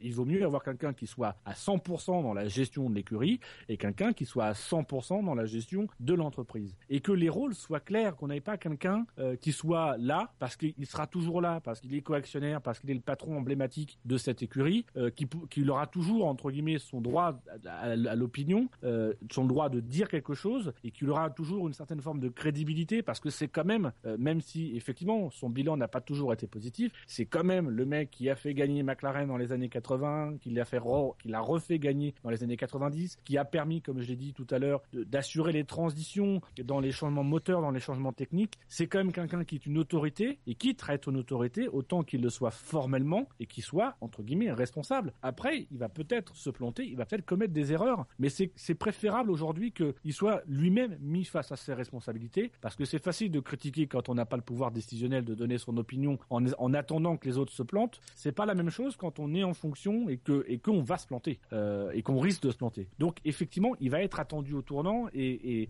et, il a une obligation d'être dans l'efficacité. Mais c'est intéressant ce que tu dis parce que d'une certaine manière, euh, le problème va exactement se poser dans les mêmes termes. Tu parles de Martin Whitmarsh comme quelqu'un qui, à un moment donné, euh, et c'est finalement assez récent, hein, c'est pas, ça a pas couru sur plusieurs, sur euh, sur une décennie, ça, ça, ça a couru sur moins que ça, mais quelqu'un qui avait entre ses mains la destinée du groupe McLaren. Euh, la problématique se pose exactement dans les mêmes termes, et c'est pour ça que je dis pas. seulement si Ron Dennis reprend la tête de l'écurie. Le problème de Martin Whitmarsh, c'est que Mais, mais, mais de fait, non mais de fait, ce qui se passe en ce moment, c'est que euh, c'est que Ron Dennis reprend les rênes. Je dis pas qu'il reprend la tête parce que il, est- il va pas non plus se, se- se démultiplier. Il est déjà euh, il est déjà président du conseil d'administration de McLaren Automotive, président du conseil d'administration du McLaren Group. Il, il est en plus directeur général du groupe McLaren depuis euh, depuis le 17 janvier. Il va pas devenir patron d'écurie. Mais le problème, c'est qu'aujourd'hui dans la communication euh, qui a été faite autour de ce retour, c'était la communication autour de la question de la Formule 1, qui reste quand même la vitrine de McLaren. Hein. C'est, c'est l'activité de départ euh, de McLaren. Et aujourd'hui, moi, je, moi, je veux bien entendre que lui ne revient, ne revient pas à la tête de l'écurie de F1. Mais le problème, c'est que c'est quand même ce qu'on retient de, de, son retour. C'est, un retour qui est motivé aussi par sa volonté d'améliorer les résultats en piste. Euh, Mais c'est, mais non, mais c'est-à-dire qu'on on, est, on est face au problème que par exemple on a, on a au football. Au football, on a deux stratégies pour gérer un club. C'est soit on nomme un manager général, à l'image d'Arsène Wenger, c'est-à-dire qu'à la fois il va être chargé de, d'entraîner les joueurs, de, de, de, fournir le résultat, euh, et en même temps c'est lui qui va, qui, possède toutes les clés de la maison. C'est lui qui va faire le recrutement, qui va définir les, les objectifs, etc. Et on est dans la gestion d'autres clubs où les deux fonctions sont distinctes. Il y a un côté un gestionnaire euh, des opérations au quotidien, euh, ce qui est un entraîneur de football, ce que devrait être un directeur d'écurie, euh, et de l'autre côté, il y a quelqu'un qui est là pour fixer le cap, qui est là pour fixer les objectifs. Le problème, c'est que chez McLaren ces dernières années, c'était la même personne qui faisait ça. Aujourd'hui, l'organisation qui est mise en place, alors si c'est effectivement pour que Ron Dennis euh, refasse ce qu'avait fait Martin Whitmarsh, c'est-à-dire qu'il prenne des fonctions à la tête de, McLaren, de l'écurie dans la gestion opérationnelle, euh, c'est- voué à l'échec. Euh, S'il s'agit de nommer quelqu'un de confiance à la place de Whitmarsh, parce que la position de Whitmarsh est pas tenable, soit Ross Brown, soit quelqu'un en interne, soit quelqu'un d'extérieur, mais de reformer un duo euh, à la fois lui, Mar- Ron Dennis, qui va fixer le cap, donner les moyens, qui va pointer du doigt là où ça va mal et, et- et- et mettre la pression sur son subordonné, sur le patron, sur le, le, directeur de l'écurie, euh, et quelqu'un qui sera effectivement soumis à cette pression, contraint de répondre euh, aux objectifs fixés, de, de faire avec les moyens qu'on lui donne. Euh, en termes de gestion, on est dans quelque chose qui, qui est clair. Euh, là où, où jusqu'à présent, on, avait quelqu'un qui, qui à la fois était dans, dans, dans, en tout cas dans le cadre de McLaren, dans une fonction de gestion quotidienne, de gestion euh, des opérations d'une écurie de Formule 1, sauf que les activités de, McLaren aujourd'hui ne dépendent plus ne, ne dépendent plus que de ça. Et s'ajoute dans les fonctions aujourd'hui que va occuper Ron Dennis, euh, il y a effectivement la gestion de l'écurie de Formule 1, mais il y a tous les impacts que ça a autour. Euh, il y a le, fait par exemple que le que le KERS et enfin pas le KERS, euh, le CU, le, système standardisé électronique a connu un échec retentissant en début euh, en début d'année, euh, qui a eu beaucoup de problèmes et que là aussi ça a des conséquences. Donc c'est c'est avoir une vision globale de la gestion de toutes les activités liées à la Formule 1, euh, tout en ayant quelqu'un qui soit en fonction et responsable uniquement des activités compétition, des activités liées euh, à la gestion de, de, l'écurie euh, à proprement parler, sans forcément avoir les, les, sociétés, les filières qui sont liées aux activités de la Formule 1. Donc c'est important d'avoir ce, deux personnes qui, qui occupent ces deux postes-là pour avoir une gestion correcte, parce que évidemment quand tu es ton propre patron entre guillemets, euh, bah t'es pas à 100% dans tes fonctions de directeur d'écurie euh, et t'as pas forcément euh, la vision globale. Enfin voilà, t'es un petit peu pris parce que dans la vision globale que tu devrais avoir et le recul que tu devrais avoir sur tes activités de course, bah, comme tu es dans la gestion opérationnelle, tu n'as pas ce recul. Donc il faut mieux clairement séparer les choses dans le cas d'une écurie comme McLaren qui n'est plus qu'une simple écurie. Euh, c'est autre chose aujourd'hui. C'est une entreprise. Euh, et cette entreprise, elle doit être gérée euh, et l'écurie de Formule 1 n'est qu'une filiale qui doit avoir son propre responsable. Je serais, je, je serais relativement d'accord avec toi. Euh, Bah, T'es en train de perdre, cherche pas. Mais je serais- non, non, mais je serais relativement d'accord avec toi si ça n'avait pas été le cas. Parce que tu dis, tu dis, depuis quelques années, il y a un développement, il y a un développement de McLaren Group. Euh, Surtout autour de McLaren Automotive, c'est-à-dire la, la filiale des, des, des, des sportives, de- enfin des, des voitures de, de tourisme. Euh, ça a été, enfin, Ron Dennis est l'exemple même de l'homme qui a un moment réuni euh, dans, entre ses mains toutes les fonctions et pourtant, ça a fonctionné aussi. Euh, pour moi, c'est pas incompatible. Le, vrai problème euh, de, de, de ce qui se passe chez McLaren en ce moment, c'est pas tellement que on veuille, enfin, on veuille clairement délimiter les fonctions de chacun. Je sais pas si c'est ça le, le, vrai, euh, la vraie volonté. Bon, soit, disons que c'est ça. Le problème, c'est que ce retour de Ron Dennis, ce n'est pas parce que il y a une défaillance interne incroyable. En tout cas, c'est pas ce qui ressort de, de, de tout ça. Ce qui ressort, c'est que Ron Dennis, à un moment donné, veut reprendre le pouvoir pour repartir dans sa vision de McLaren, dans sa vision des choses. D'ailleurs, c'est très clair. Il, il le dit. Il dit, je, il y a une stratégie. Je veux mettre en place une stratégie. Il dit pas euh, l'ancienne est mauvaise. Il dit, je veux mettre en place une stratégie. Je veux tout revoir sur tous les plans d'ailleurs, pas que sur le plan de la Formule 1, parce que forcément, il est attendu au tournant aussi par les autres entités de McLaren. Mais c'est justement ce qui manquait cette dernière année, c'est qu'il n'y avait pas de vision de McLaren. Martin Whitmarsh, en tant que président, n'a pas véhiculé une vision. Et, et mais- c'est- en ça que le, le retour de Ron Dennis est souhaitable, c'est qu'on a quelqu'un qui, parce qu'il incarne McLaren, parce qu'il représente McLaren, est capable de porter et de défendre une vision. Certes, il a commis des erreurs dans le passé en termes de gestion, il y a peut-être des choses à revoir, mais il, il est, il est plus légitime que n'importe qui pour pouvoir donner une vision de ce que doit être McLaren à l'avenir, en sachant qu'aujourd'hui, pour le moment, la vision euh, de, de, que- que- qui était proposée par Martin Whitmarsh était une vision qui, enfin, euh, McLaren, clairement, il n'y avait pas de- de- de- d'enthousiasme autour de ce que proposait ces McLaren ces dernières années. Euh, c'est, on, le voit d'ailleurs dans la décision de, Magnussen. Euh, lui, comment s'appelle, Martin Whitmarsh, il était plutôt pour garder Perez, jouer la sécurité. En Ennis, il, il- appuie la promotion de Magnussen. Il veut prendre un risque, il veut redonner un nouveau souffle à cette équipe. Ça, marchera ou ça marchera pas. Mais en tout cas, effectivement, il est dans une position de vouloir donner, de, re- de redonner un souffle et de redonner un cap. Et mais c'est pas aux dépens de Martin Whitmarsh, c'est que c'est juste, c'est impossible de donner un cap quand t'as pas un minimum de recul et que tu as pas une vision globale de ce qu'il fait et que tu n'y es pas consacré à 100%. Euh, le truc, c'est qu'en Nice, quand il a quand il a été en fonction, euh, il y avait certes la branche automotive qui existait déjà avec les projets euh, la, la McLaren P1 dans les années 90, mais c'était très très loin de ce qu'est aujourd'hui McLaren, à savoir un constructeur automobile qui est qui est soumis à la concurrence des autres constructeurs euh, avec des projets de course et compagnie euh, et avec des chiffres qui sont pas forcément euh, mirobolants, mais avec des avec des chiffres et des impératifs à remplir. Euh, le problème, c'est qu'aujourd'hui, le fonctionnement de Ron Dennis, c'était valable à une époque de, de, de, de mener tous les fronts, parce que la structure restait encore modeste. Aujourd'hui, c'est plus possible. Euh, et le problème, c'est que voilà, on avait un Martin Whitmarsh qui était écartelé entre deux fonctions qui sont extrêmement gourmandes au quotidien et sur lesquelles tu ne peux pas te reposer à 100%. Tu ne peux pas, tu ne peux même pas fixer un cap dans la mesure où, enfin, tu étais 50% euh, directeur de, l'écurie, 50% président exécutif de l'écurie, enfin du, du groupe. C'est impossible de fixer un cap parce que tu es obligé de déléguer, donc du coup ce sont les délégués qui vont plutôt fixer le cap. Il faut effectivement soit euh, vraiment distinguer les choses, mais en tout cas avoir deux fonctions et deux personnalités à la tête différentes. Oui, mais encore une fois, le problème, c'est la vision des choses de Ron Dennis. Moi, ce qui m'intéresse, ce qui m'intéresserait, moi, c'est de savoir dans la mesure où quelqu'un va arriver à la place de Martin Whitmarsh, ou, ou même Martin Whitmarsh reste. C'est à mon avis le pire des cas. Ça sera pas, ça sera pas le cas, mais Martin Whitmarsh reste aujourd'hui. Il a Ron Dennis au-dessus de lui. Il a la légitimité pour agir sans qu'on le, sans qu'on vienne lui lui empêcher d'agir comme il l'entend. Je pense pas. Et ça sera exactement la même chose qui que ce soit qui arrive à la place de Martin Whitmarsh. Moi, ce que je reproche à Mais, mais ce n'est pas, ce n'est pas au directeur de l'écurie de fixer une vision.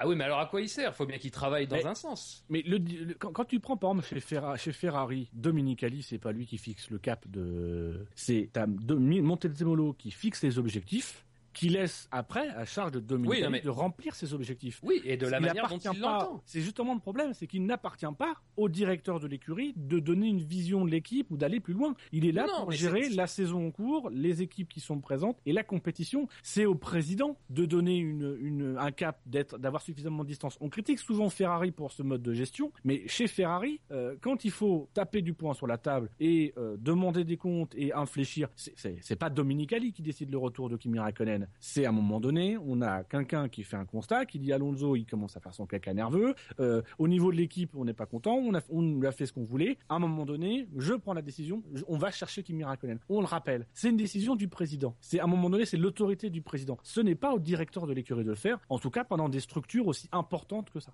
Oui, non, non, mais c'est pas dans ce sens-là que je voulais dire. C'est comment réaliser les objectifs? Est-ce qu'on laissera la liberté à celui qui arrivera de d'utiliser la manière qu'il qu'il souhaitera utiliser pour atteindre ses objectifs Encore une fois, moi, je reproche pas à, Ron Dennis de revenir euh, à la tête du McLaren Group. Je lui reproche, de, je lui reprocherais, si c'était le cas, de trop s'investir dans le sens de la Formule 1, de trop peser sur la destinée ou en tout cas sur la manière d'atteindre les objectifs de la part de McLaren. Parce que moi, on là me dit. on a, autre- on a quelque chose où, où, où Ron Dennis a quelque chose à prouver. Euh, c'est que justement, il, Oui, va, bah, il c'est va bien ce que je devoir, il va devoir déléguer. Euh, maintenant, est-ce que c'est parce qu'il va devoir déléguer et apprendre à faire avec quelqu'un qui va devoir gérer quotidien, que ce soit. C'est, pour ça que je pense que même à Rose Brown, ça serait pas une bonne idée parce que parce que ça pourrait être électrique parce que Rose Brown est une autorité. Euh, c'est c'est c'est aussi ça, c'est-à-dire qu'à un moment donné, il va devoir apprendre à travailler et à déléguer à quelqu'un, ce qu'il n'a jamais fait et ce que visiblement avec l'exemple de de de, de, de Whitmarsh, il a jamais pu digérer. Mais il faut quand même revenir sur le fait, c'est que il a été plus ou moins contraint. il a été plus ou moins contraint. Il a été plus ou moins contraint de, de, de quitter ses fonctions et de déléguer à Whitmarsh. Euh, C'était pas une démarche personnelle qu'il a fait. Euh, là aujourd'hui, il revient, il prend ses responsabilités. Euh, ça, ça va effectivement, c'est un test pour lui. C'est un risque qu'il prend. Clairement, c'est un risque. Il n'a pas forcément besoin de prendre ce risque. C'est un risque. C'est peut-être un péché d'orgueil qu'il prend. Mais il va falloir qu'il prouve, euh, qu'il prouve que, que, que ce risque, bah, il, il a, il a raison de le prendre.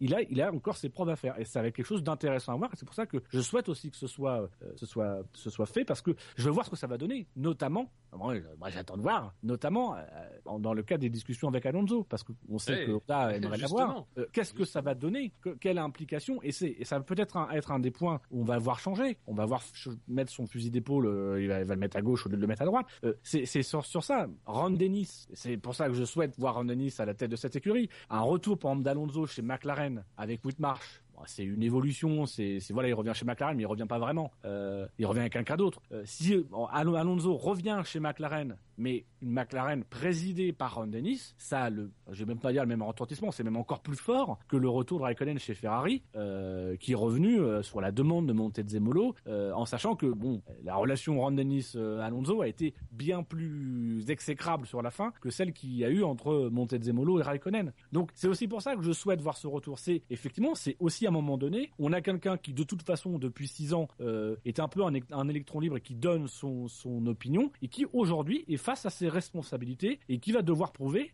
pour le bien de l'équipe, voilà, qu'il qu'il a changé, euh, qu'il est en mesure de, prendre, de tirer des leçons et d'apporter quelque chose qu'il est en mesure d'apporter parce que c'est le patron, parce que c'est la figure emblématique, parce que euh, même pour les sponsors, voilà, quand, quand c'est l'écurie est confiée à Ron Dennis pour tu un sponsor, ça te fait déjà un peu plus rêver que si c'est confié à Martin Whitmarsh. Mais en plus, voilà, tu, tu t'es dans, t'es- il va être face à, à cette obligation et à un coup d'État, à un moment donné, ça s'assume, il va devoir l'assumer. Oui, bon, on va pas trop prolonger parce qu'on a déjà fait. Enfin, peut-être juste Fab terminé, parce que Dino. a Ouais, ouais, commencé. ouais. Non, mais pour conclure, je dirais que euh, moi, le retour de Ron Dennis à la tête du McLaren Group, je pense que c'est une bonne chose. Euh, c'est avant tout un homme Oh, d'affaires extrêmement avisé. Non, non, non, mais attends, attends, laisse-moi finir. C'est un homme d'affaires extrêmement avisé, Ron Dennis. Euh, c'est un pragmatique. Euh, il a fondé McLaren Group.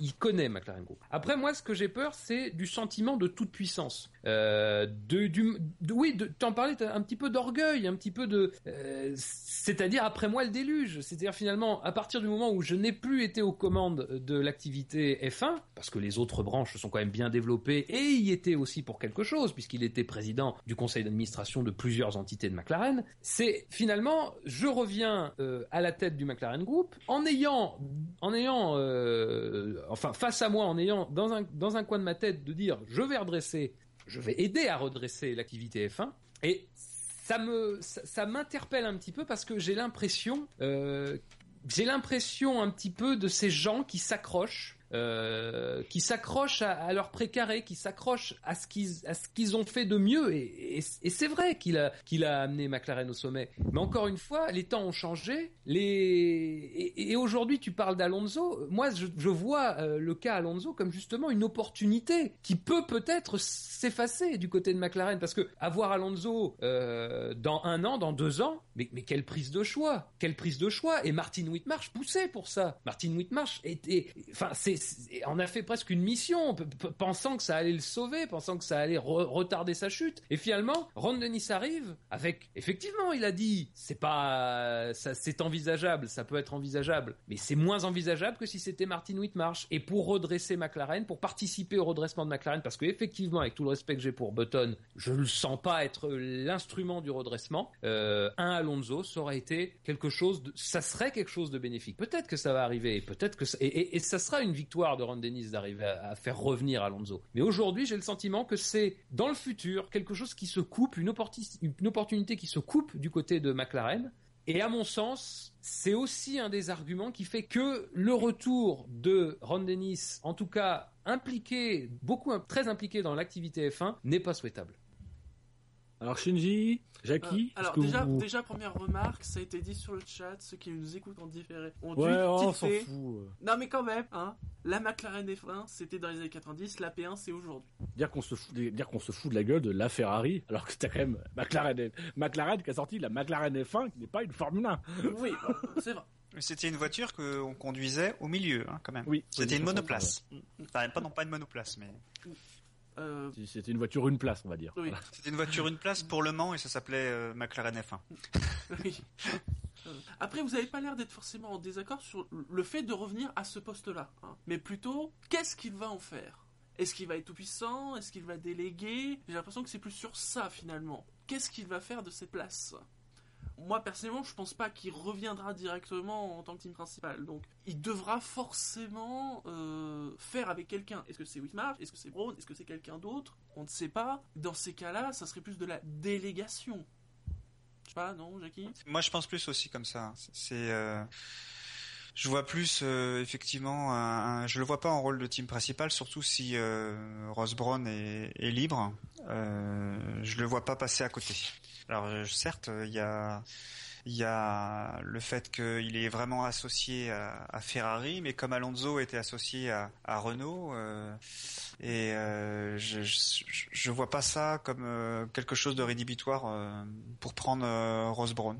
Alors euh, c'est vrai qu'il est pas, moi j'ai pas, j'ai jamais vu Ross Brown en tant que directeur d'équipe euh, flamboyant. Il était très bon directeur technique, mais c'est cette partie-là dont se débarrasser, dont il veut se débarrasser. Donc, euh, et c'est pourtant là, enfin, où il était le meilleur, chez Ferrari en tout cas. Mais en tant que team principal, euh, comme chez euh, chez Mercedes, je l'ai jamais, je l'ai jamais vu vraiment brillant. Après, est-ce que c'est la bonne personne là aussi euh, vous, vous nous avez retranscrit finalement toute sa carrière, c'est-à-dire qu'il y a eu de tout. Il y a eu des très grandes choses, puis des trucs pas forcément extraordinaires. Là, c'est plus partagé, mais en même temps, c'est vrai que sa carrière à la tête de McLaren a été tellement longue que c'est pas non plus étonnant que ça soit euh, très variable. Mais Bah c'est oui, pour ça que moi je défendais plutôt le pour, c'est que c'est la notion d'espoir. Effectivement que derrière il y a le- le- et ça implique que peut-être cet espoir va être déçu. Euh, et, Oui, et et c'est la dis. responsabilité Et- de et Ron tu le dis, tu le dis. euh, S'il se met en, en responsabilité et qu'il décide des choses, il va aussi devoir assumer. Le retour de bâton peut être encore plus fort. Mais, mais clairement aujourd'hui, c'est, je pense que McLaren, a- ils ont et on le voit dans les réactions euh, qu'ont eu les, les- les- toutes les personnes qui étaient présentes lors de lors du- de son discours, ils étaient inspirés. Aujourd'hui, ils ont besoin d'être inspirés. Ils ont plus Lewis Hamilton, ils ont ils ont Button et Magnussen. Magnussen, enfin voilà, il, il est talentueux, mais je pense que c'est pas c'est pas encore. euh, il va falloir qu'il fasse un début de saison à la Lewis Hamilton pour inspirer McLaren. Euh, ils ont besoin d'être inspirés, et mais c'est un constat d'échec aussi pour McLaren. C'est aujourd'hui, ils ont que le passé, que quelqu'un du passé qui peut les inspirer pour l'avenir. Euh, mais c'est en même temps, c'est ce que je disais tout à l'heure, c'est que c'est très compliqué aujourd'hui de de- d'aller chercher quelqu'un ailleurs pour euh, insuffler, euh, même si Ross Brown vient, euh, il insufflera pas McLaren. Euh, il faut aller garder dans, faut les regarder dans les dans les autres catégories. Euh, c'est peut-être ça que va faire euh, Martin euh, Martin Whitmore, non, euh, Ron Dennis. hein, c'est peut-être euh, aller regarder en GP2 ou en World, ou en World Series by Renault, ce qui peut exister. En tout cas, c'est fait. Il est revenu. Oui. Ah ça, He's ouais, back. on peut pas l'enlever. Il est bien Alors, à noter quand même côté sondage, on avait lancé les sondages un peu avant l'émission, on a eu 11 votes, bravo à vous. Euh, alors bon, Fab, désolé, Ouais, ouais, le compteur n'a- le compteur n'a pas bougé depuis, Il a pas bougé pour personne, hein, donc euh, bon. mais euh, mais ce qui serait intéressant d'ailleurs, on, on va, on va mettre ça à Gus Gus, il faudrait que les gens puissent voter avant, on bloque les votes et après ils ont la possibilité de changer leur vote en fonction du débat. Et là on pourrait voir effectivement l'évolution. Euh, donc il y a eu zéro vote pour euh, pour le non, Euh, voilà non, le retour de Rennes n'est pas souhaitable. Il y a eu 45% des voix pour 5 votes pour le oui. Et quand même, globalement, des, des gens qui ne, ne- ne se prononcent pas, 55%, 6 voix pour le fait que voilà, ils se prononcent pas, ils n'ont pas forcément d'opinion. Peut-être qu'ils sont justement dans cette position d'attente. Oui, voilà, c'est qu'est-ce qu'il Oui, va faire de cette place finalement Aujourd'hui, la stratégie, elle est pas, dé- elle est pas développée. On ne sait pas ce qu'il veut faire. Je pense que en plus, euh, en plus du nom qu'on veut avoir, enfin, le, le nom Ron Dennis, on a surtout besoin de savoir, de savoir ce qu'il veut faire. C'est pas juste dire je reviens. Ce qui est, revient aujourd'hui, c'est ce qu'on a comme information. C'est pas suffisant aujourd'hui. C'est pas un homme providentiel. euh, Et ce qui est, ce qui est d'ailleurs intéressant, c'est que dans son discours, c'est pas, il, il fait pas de promesses. Euh, il dit voilà, il va restructurer, il va, il va donner sa vision, il va, il va faire les choses à sa patte. Il est finalement comme il a toujours été. Euh, c'est son point de vue, sa vision, c'est ce qu'il va faire. Il, il est, je sais pas, le message qu'il envoie, c'est de en fait. Dire. C'est-à-dire que son, son message, c'est, pas de dire euh, avec moi on va gagner. C'est on va se fixer, on va se fixer comme objectif de, briller partout. Euh, je crois que c'est d'ailleurs ce qu'il a dit euh, quasiment mot pour mot, Euh, de briller dans tous les secteurs où on est engagé. Et, et, et c'est euh, c'est aussi ça qu'ils ont besoin. C'est aujourd'hui effectivement, il a peut-être pas encore les outils, mais il veut se redonner ces objectifs-là parce qu'il sent que pour le moment, bah, McLaren ne, brille pas. Ça inclut peut-être, moi je persiste à dire, c'est que on suppose que Martin Whitmarsh va sauter, euh, il va peut-être rester chez McLaren, peut-être à une autre fonction ou autre chose, ou peut-être même à la tête de l'équipe. Mais euh, Il était à la présentation de. non, il n'était pas là. Non, il était Ah pas. ouais. Ok. Euh, va t'en savoir. Hein. c'est vrai qu'il faut souligner que l'année dernière, Padillo n'était pas à la présentation de la monoplace. Mm. Et on sait que Padillo maintenant euh, est le nouveau directeur de l'écurie Mercedes. Donc voilà, si, si Martin Whitmarsh n'était pas là, euh, Ça veut Ça dire qu'il va aller chez un Mercedes, départ. c'est ça que ça veut dire? Euh, euh, la question c'est où pourrait aller Martin Whitmarsh? Là, faudrait pas, là, faudrait pas faire un débat. hein. Écoute, je propose, je propose qu'on qu'on- qu'on clôture cette page euh, McLaren en laissant cette euh, interrogation en suspens finalement. Mhm. Que pourrait faire Martin euh, à la plage, à la pêche? Ah, bon, Mais tu sais que je- depuis le début de l'émission, je me dis putain, OS Savedor, j'ai même pas fait de blague avec Martin Wismarch. C'est fou ça. Je m'en veux. pour l'année prochaine. Il sera plus là. Shinji Monsieur. Non. Il sera toujours là. Euh, bon, messieurs, avançons. Euh, je vous propose de, de, de, de, de s- donc de laisser le patient McLaren qui est un peu agité et de se tourner vers euh, comment dire, un habitué, euh, un habitué des, des, des, des prétoires, un habitué des tribunaux en ce moment. C'est Bernie Ecclestone euh, qui euh, a été euh, encore une fois inculpé euh, par le parquet de Munich et qui, euh, alors bon, c'est toujours l'histoire de cette affaire euh, Gripkowski, euh, du, du, alors du pot de vin, du don euh, qui a été fait de, de 40 millions de 40 millions d'euros. Bon, allons, alors, voilà. Euh, Il est comme ça, Bernie, il a le Mais cœur. oui, sur la mais c'est un 40 voilà. millions. À Voilà. propos, hein, je- je- tout le monde peut verser 40 millions d'euros euh, sur le site du SAV. J'imagine qu'il y a un PayPal quelque part, non? Oh, on, sa- on- on va y songer. On va dès qu'on a l'adresse si de Bernie. par là, envoie-nous Euh, un mail. On peut le faire sur LiveSim aussi. Moi, il est déjà prêt. Ah bien vu. Mais euh, la nouveauté de... montage. Oui, oui, non, non. Non, non. Euh, la nouveauté de cette euh, de cette inculpation, c'est que cette fois, Bernie a décidé. Alors, c'est bien précisé, hein, on le, on le précise. C'est lui qui a proposé de quitter le conseil d'administration de la Formule 1, ce qui a été accepté hein, durant toute la procédure qui- qu'il vise. Alors, il reste malgré tout PDG, hein, c'est pas c'est pas le problème. Mais ce qu'il fait, c'est que durant cette période, il va déléguer l'ensemble de, de ses responsabilités, de ses obligations. Donc, il va gérer ce qu'on appelle les affaires courantes. Et pour les actes qui seront d'assez grande importance, les actes d'importance en lien avec la Formule 1, eh bien, euh, il a délégué sa signa- son pouvoir de signature euh, à messieurs Peter Brabeck Letmat. Euh, voilà. Non mais faut, faut commencer à les connaître ces gens-là. Euh, sont- moi, moi, j'ai neuf lettres. T'as neuf lettres? Merde, il m'en manque une. Bon, enfin bon, c'est pas grave. Et donc ce, ce monsieur, je vais l'appeler Peter Brabeck, hein, comme ça on est on est bien. Euh, il est président du, du conseil d'administration de la F1 et Donald Mackenzie, lui qui est vice-président du conseil d'administration et qui est président lui par contre de CVC Capital, qui est l'actionnaire majoritaire de la F1. Alors messieurs, Bernie qui se met en retrait volontairement de la F1, euh, c'est un choc. Ouais, après c'est un poste. euh, Il était surtout VRP, hein, je pense Oui, aujourd'hui. aujourd'hui, oui.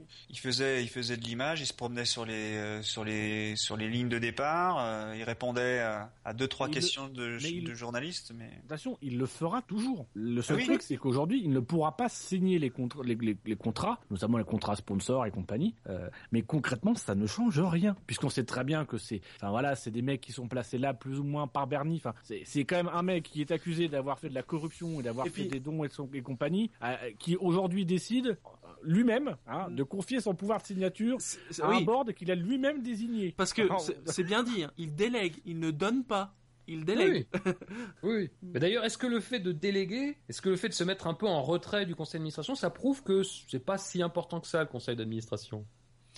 Bah, s'il y a que des gens en effet que t'as placé toi-même, euh, Ah, il lui, ce qu'il dit, c'est que c'était, ça avait été décidé au mois d'avril. Euh, sincèrement, c'est plutôt le genre de mesure qu'on qu'on aurait tendance à vouloir prendre vite quand il y a des suspicions, etc. Une, entreprise qui serait un peu euh, raisonnée euh, dirait, écoutez, voilà, pour le moment, vous mettez en veille, on prend effectivement des mesures pour que vous soyez un peu à l'écart, ne serait-ce que pour ne pas être totalement pollué par les affaires judiciaires qui s'accumulent quand même un petit peu autour de Bernie Ecclestone.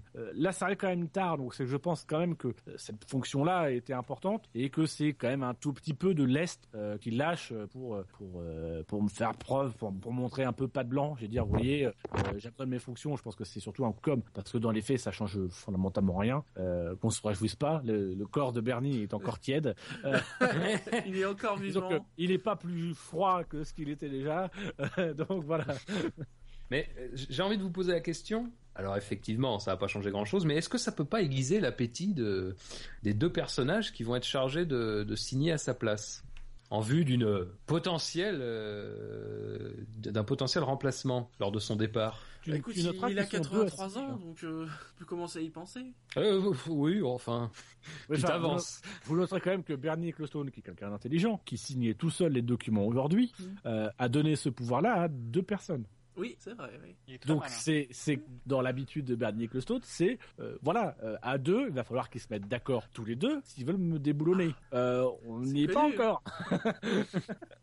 il sait très bien que voilà que si c'était un seul, là il aurait les pleins pouvoirs. Il serait en position de force et il pourrait effectivement commencer à fomenter un petit coup d'État contre contre Bernie. Là il en met deux. Déjà il faut que les deux ils ont pas un plein pouvoir, ils sont ils sont pas l'équivalent de ce qu'était Bernie Ecclestone. Ils sont que des délégués de la signature. Donc voilà c'est juste le mec qui fait un tampon. Euh, et euh, voilà s'ils veulent vraiment faire un coup d'État, ils pourront pas le faire sans l'autre. Ou s'ils le font sans l'autre, ils vont se ils vont devoir s'affronter avant et c'est celui qui gagnera cette bataille qui ira devant Bernie. Et Bernie arrivera le sauveur en disant moi moi je, je viens sauver tout le monde. Ils s'affrontent, je Je suis, je suis le Ron Dennis de, de, de, de Topco, de Delta Topco. Voilà, avec plus de rides. c'est voilà. Alors, pour ou contre le retour de, de, re- de Bernie Mais con, Mais il, il est même pas parti. Oui, c'est vrai que le, enfin, ça, ça semblait évident qu'il fallait qu'il euh, qu'il euh, lâche un peu du lest. Je pense que aujourd'hui, euh, enfin pendant l'intersaison, c'est peut-être le meilleur moment pour le faire, pour pas polluer la- le, le spectacle de la F1. Je pense que si Oui, ça s'était fait en, que- avril, comme euh, ça a été euh, décidé, euh, il y aurait eu beaucoup plus de bruit, beaucoup plus d'incertitude au moment où ils voulaient en- encore mettre en euh, mettre le, le, le business F1 euh, dans la bourse, quoi. Donc bon, là, je pense que c'est pas un mauvais moment. euh, maintenant, dans une, une période où on attend, euh, on attend que la saison redémarre. Quand on, on aura vu les premières monoplaces euh, d'ici quelques jours, on aura complètement oublié que Bernie euh, a été contraint de lâcher du lest, même s'il en a pas lâché. Ouais. À vrai dire, si on le voit pas cette année, c'est plus parce qu'il va trouver que les voitures sont moches et qu'elles font un bruit ignoble et qu'il a Ça pas envie de les voir. Il a vu la Ferrari, il s'est dit, euh, oula, Faut que j'aille Je parler au juge. Cette année, je délègue. Donc, enfermez-moi, donnez-moi 20 ans. Globalement, euh, ça vous fait ni chaud ni froid. Cette petite inflexion, quand même. Bon, on n'y Bah, croit pas trop. Oui, quoi. non, ça, sincèrement, c'est c'est- c'est quand même quelque chose d'important. C'est aussi la prise de conscience de Bernie Ecclestone que ces affaires-là, qui durent quand même depuis quelques années, l'affaire Greg Gripkowski, elle dure depuis pas mal de temps, elle traîne. euh, c'est quand même le signe qu'il a conscience que ça commence à avoir un impact. Et surtout, ce qui commence à avoir un impact, c'est que euh, ça, c'est que la première affaire. Il y en a d'autres euh, qui commencent peu à peu à se greffer. Qu'il y en a certaines qui ont été plus ou moins étouffées dans les années précédentes. Euh, et donc voilà, euh, s'il veut que le business de la F1 puisse avancer, euh, il faut qu'il prenne un petit peu de recul euh, et en tout cas qu'il désamorce les potentielles bombes de demain. Et Donc c'est ce qu'il fait commence à là. penser à la suite quand même. hein. Donc, en commençant un peu à déléguer. Oh. il enverra Ron Dennis. Il n'est pas éternel, contrairement. Je sais, c'est dur à croire. Il n'est pas éternel. Il n'est pas éternel et, et pourtant, euh, quand on. Je crois que Shinji a failli faire une référence à Highlander. Non, même tu pas. Mais Ah bon non. Je la sentais venir, je sais pas pourquoi. Il n'est pas éternel, mais quand tu écoutes les patrons d'écurie, ils sont tous contents du travail qu'a fait euh, Bernie euh, par le passé. Et pourtant, Il est il, plus il- certain. Et bah, ils lui feront un cercueil en diamant et en or s'ils veulent, mais il n'est pas éternel. Ah ouais, mais euh, bon, il est, en- il est quand même en bonne santé. Hein. Qui va porter le cercueil hein, Parce que là, quand Pour même- quelqu'un, il a 82, 83 ans? 83 ans. Ouais, il est en bonne santé hein, pour quelqu'un de 83 ans. hein. Les affaires, ça conserve. Ou les femmes jeunes. Nous, ça sera le prochain débat du SAV. Euh, Faut-il conserver Bernie dans le formol Non, non, pour ou pas pour les femmes jeunes. Moi j'avoue, je suis pas pour. Bah, on n'a pas sûr d'entendre ton argumentaire. Là, Ah, je suis pas le- sûr. Je suis Le pas petit sûr que tu côté gagnes, plissé a un petit côté charmant. Hein je suis pas sûr que tu gagnes le directement en surface. Bon allez, clôturons cette page, euh, cette page gérontologie de, de l'émission Euh, et, et tournons-nous vers euh, vers le présent, présent euh, vraiment euh, très très actuel puisque on va parler de, de la liste des inscrits euh, et des numéros qui a été Attention, c'est le moment, c'est le moment de remplir vos grilles de loto, les gars. Oui, alors attention. Euh, voilà. Et alors, déjà, ce qu'on peut vous dire, c'est qu'il n'y aura pas Charles Pic. Nous Oui. l'avons appris juste avant le début de cette émission. Mm. Ça a été confirmé par Cyril Abitboul, donc le Je, je directeur. l'avais de- évoqué lors de la précédente émission. Voilà, je, je le Il avait craignais. quoi comme numéro? Zéro. Ah. Zéro. Il pressentait le. Non, mais oui, donc Charles Pic ne, ne sera pas euh, pilote Caterham. Euh, bon, évidemment, Cyril Abitboul lui souhaite de, de trouver une équipe euh, plus mûre, euh, plus importante, évidemment. Ce qui semble ouvrir la voie définitivement à Kamui Kobayashi, hein, qui est quand même quasiment assuré. Hein, si- S'il y a bien un pilote qui est quasiment assuré de piloter la Caterham, c'est lui. Pour le deuxième baquet, on en reste toujours à ce qu'on a dit dans l'émission précédente, hein, c'est-à-dire a priori Ericsson, mais Van der Garde et de fait n'est pas tout à fait exclu. Alors Euh, attention parce que Vandergaard, on a également constaté aujourd'hui que sur le site de Caterham, les, les logos des sponsors de Vandergaard, notamment McGregor, euh, avaient disparu. Ah, Ah. Alors bon, ça c'est une news que j'ai lue, faut que je, je vais aller vérifier immédiatement sur le site de Caterham. ah oui, mais c'est Euh, oui, c'est pas. Étonnant. généralement, quand on, quand oui. retire le, le, le- le logo d'un sponsor, c'est que bon, euh, voilà, c'est que ça pue. Moi, j'ai lu une news comme quoi il était, il, il, il abandonnait aussi. hein. Je crois que c'est où est-ce que j'ai vu? Ouais, globalement aujourd'hui beaucoup de beaucoup de comment de de, de communique enfin Ah oui, plein d'annonces. se sont fait écho voilà du du du de la du duo qui serait Kobayashi Ericsson a priori annoncé demain d'ailleurs euh, c'est-à-dire le 21 pour euh, ceux qui écouteront et euh, et voilà donc on se dirige vers ces vers ces, ces deux ces deux pilotes là donc un renouvellement complet du du line-up chez encore chez Caterham euh, alors Et je confirme, hein, McGregor a disparu. euh, ouais, voilà Ah oui. Alors que ce qui qui est rigolo, c'est que vous- quand vous allez sur la page des partenaires, vous avez la photo de la, de la Caterham de cette année avec, avec en gros McGregor. Il y a le Airbus, il y a le, il y a le GE, et vous avez le McGregor qui est sur le côté, qui est sur le devant du ponton, tout. Quand vous regardez la liste en dessous, il y est plus.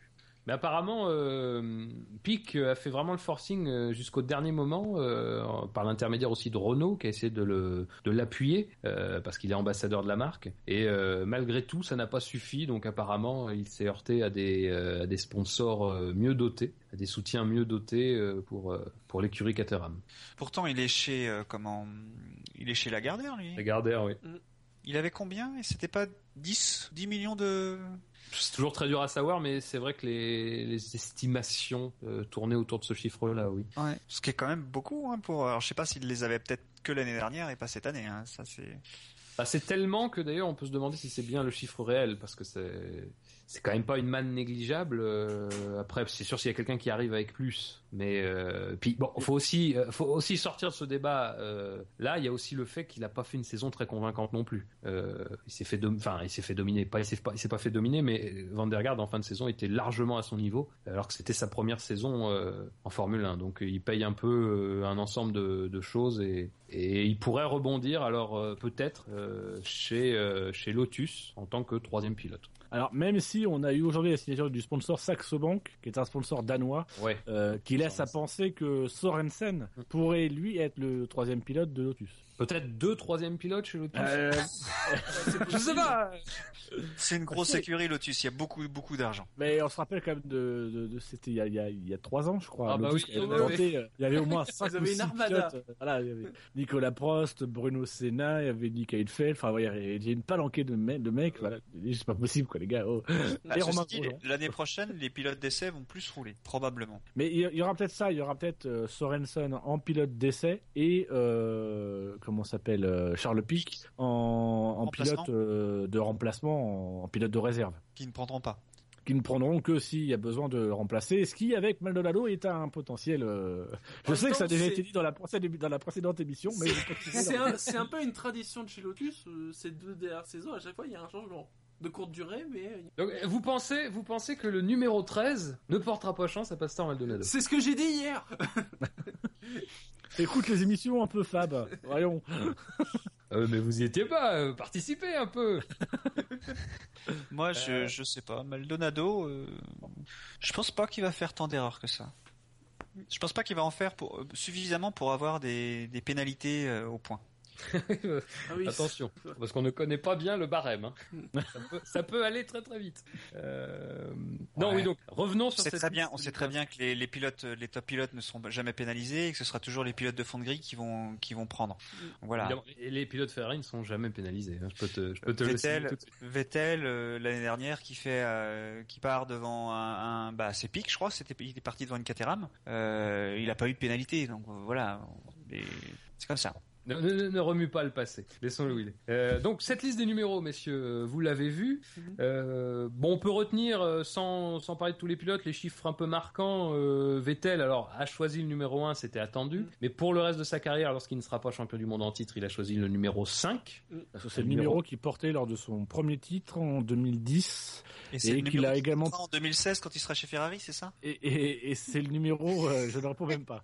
C'est le numéro, il pourrait même peut-être même, peut-être même être chez Ferrari dès 2015. Je dis ça, je dis rien. Oui, il ça, il faudra un faire numéro- malin l'an prochain, si jamais il gagne cette année. C'est apparemment aussi le numéro avec lequel il, a, il avait gagné dans, dans, dans l'une des séries euh, junior, peut-être même en karting, euh, le numéro 5. Donc voilà, il l'a repris pour ces raisons-là. Oui, mais euh, en 2015, s'il vient chez Ferrari, il aura le numéro 1. C'est en 2016 qu'il aura le numéro 5. Ouais, ouais, peut-être. ouais, ouais.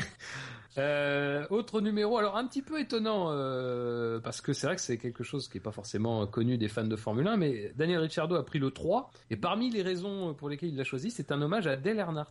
Ah, Ah oui. oui. Euh, célèbre pilote NASCAR, euh, multiple champion NASCAR euh, qui s'était tué en, en 2001 à, Daytona. C'est c'est Ce qui marrant est pas parce le- forcément étonnant de la part d'un Australien. Et ce qui est marrant, c'est que Mm. le 3 en plus va revenir cette année en NASCAR. Pourquoi tu dis c'est pas étonnant de la part d'un Australien? Bah, dire qu'il y a une, il y a une culture de, on voit avec les V8, euh, Ouais, mais c'est plus une culture du 8 supercar. Oui, pas justement. Oui, non, mais ouais. il y, a- y quand même des passerelles. Il y, a un il y a un pilote Ouais, australien euh, qui est en NASCAR, qui est en NASCAR Sprint Cup euh, et qui, qui est régulièrement là. Donc c'est, c'est, ça ne m'étonne pas parce qu'il y a un peu la même philosophie, je pense, de de de, de, de course et la même euh, la même la même envie, la même passion. Et, et- et je pense que voilà, ça m'étonne pas qu'un Australien puisse avoir une référence américaine. Parce que le V8 supercar, c'est quand même des circuits routiers, pas comme la NASCAR, quoi. Où il y en a quand même, il y a beaucoup plus d'ovales que de circuits routiers. C'est pas, c'est pas forcément sur un type de circuit, c'est plus sur un type de culture, de, de, de, de, de règles de sport et de, de, de- voilà, ils sont quand même les Américains, les, les Australiens sont un peu comme les Américains sur des sports qui sont assez spectaculaires. Le V8 Supercars, ça l'est énormément. D'ailleurs, quand tu vois, quand tu vois les circuits, c'est des circuits,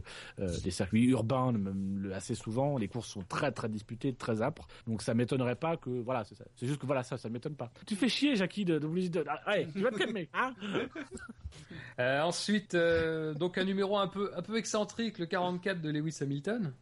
Je sais plus Euh, donc, hein Je sais plus à quoi c'est dû, je crois que c'était Toto Wolff qui avait expliqué pourquoi il, il le prenait le 44. C'est pas un numéro qui lui était cher en karting ou un truc dans le genre Si, c'est ça, c'est ça, Ouais, c'est ça. Euh, Nico Rosberg, donc le 6 en, en référence à- au titre de son père. Parfait. Le, 4, le 14 pour Alonso, le 7 pour Raikkonen, donc là rien de surprenant, toutes les explications ont Bah, déjà été données. Raikkonen, c'est vraiment, euh, c'est du pur Kimi. Oui, c'est. C'est, oui bah c'était le numéro de l'an dernier, il était bien. Genre, Mais mais il y a- y, a des pilotes rangés hein, comme ça. hein. Euh, Grosjean c'est pareil, il a choisi le 8 euh, avec non, un il y a choix. pas une qui- référence par rapport à, à, euh, la date de naissance de Marion Jolet. Ah si si si c'est ça. La date de naissance de Marie Angeles, la- l'année 2008 de leur rencontre, et parce que son fils est la huitième merveille du monde.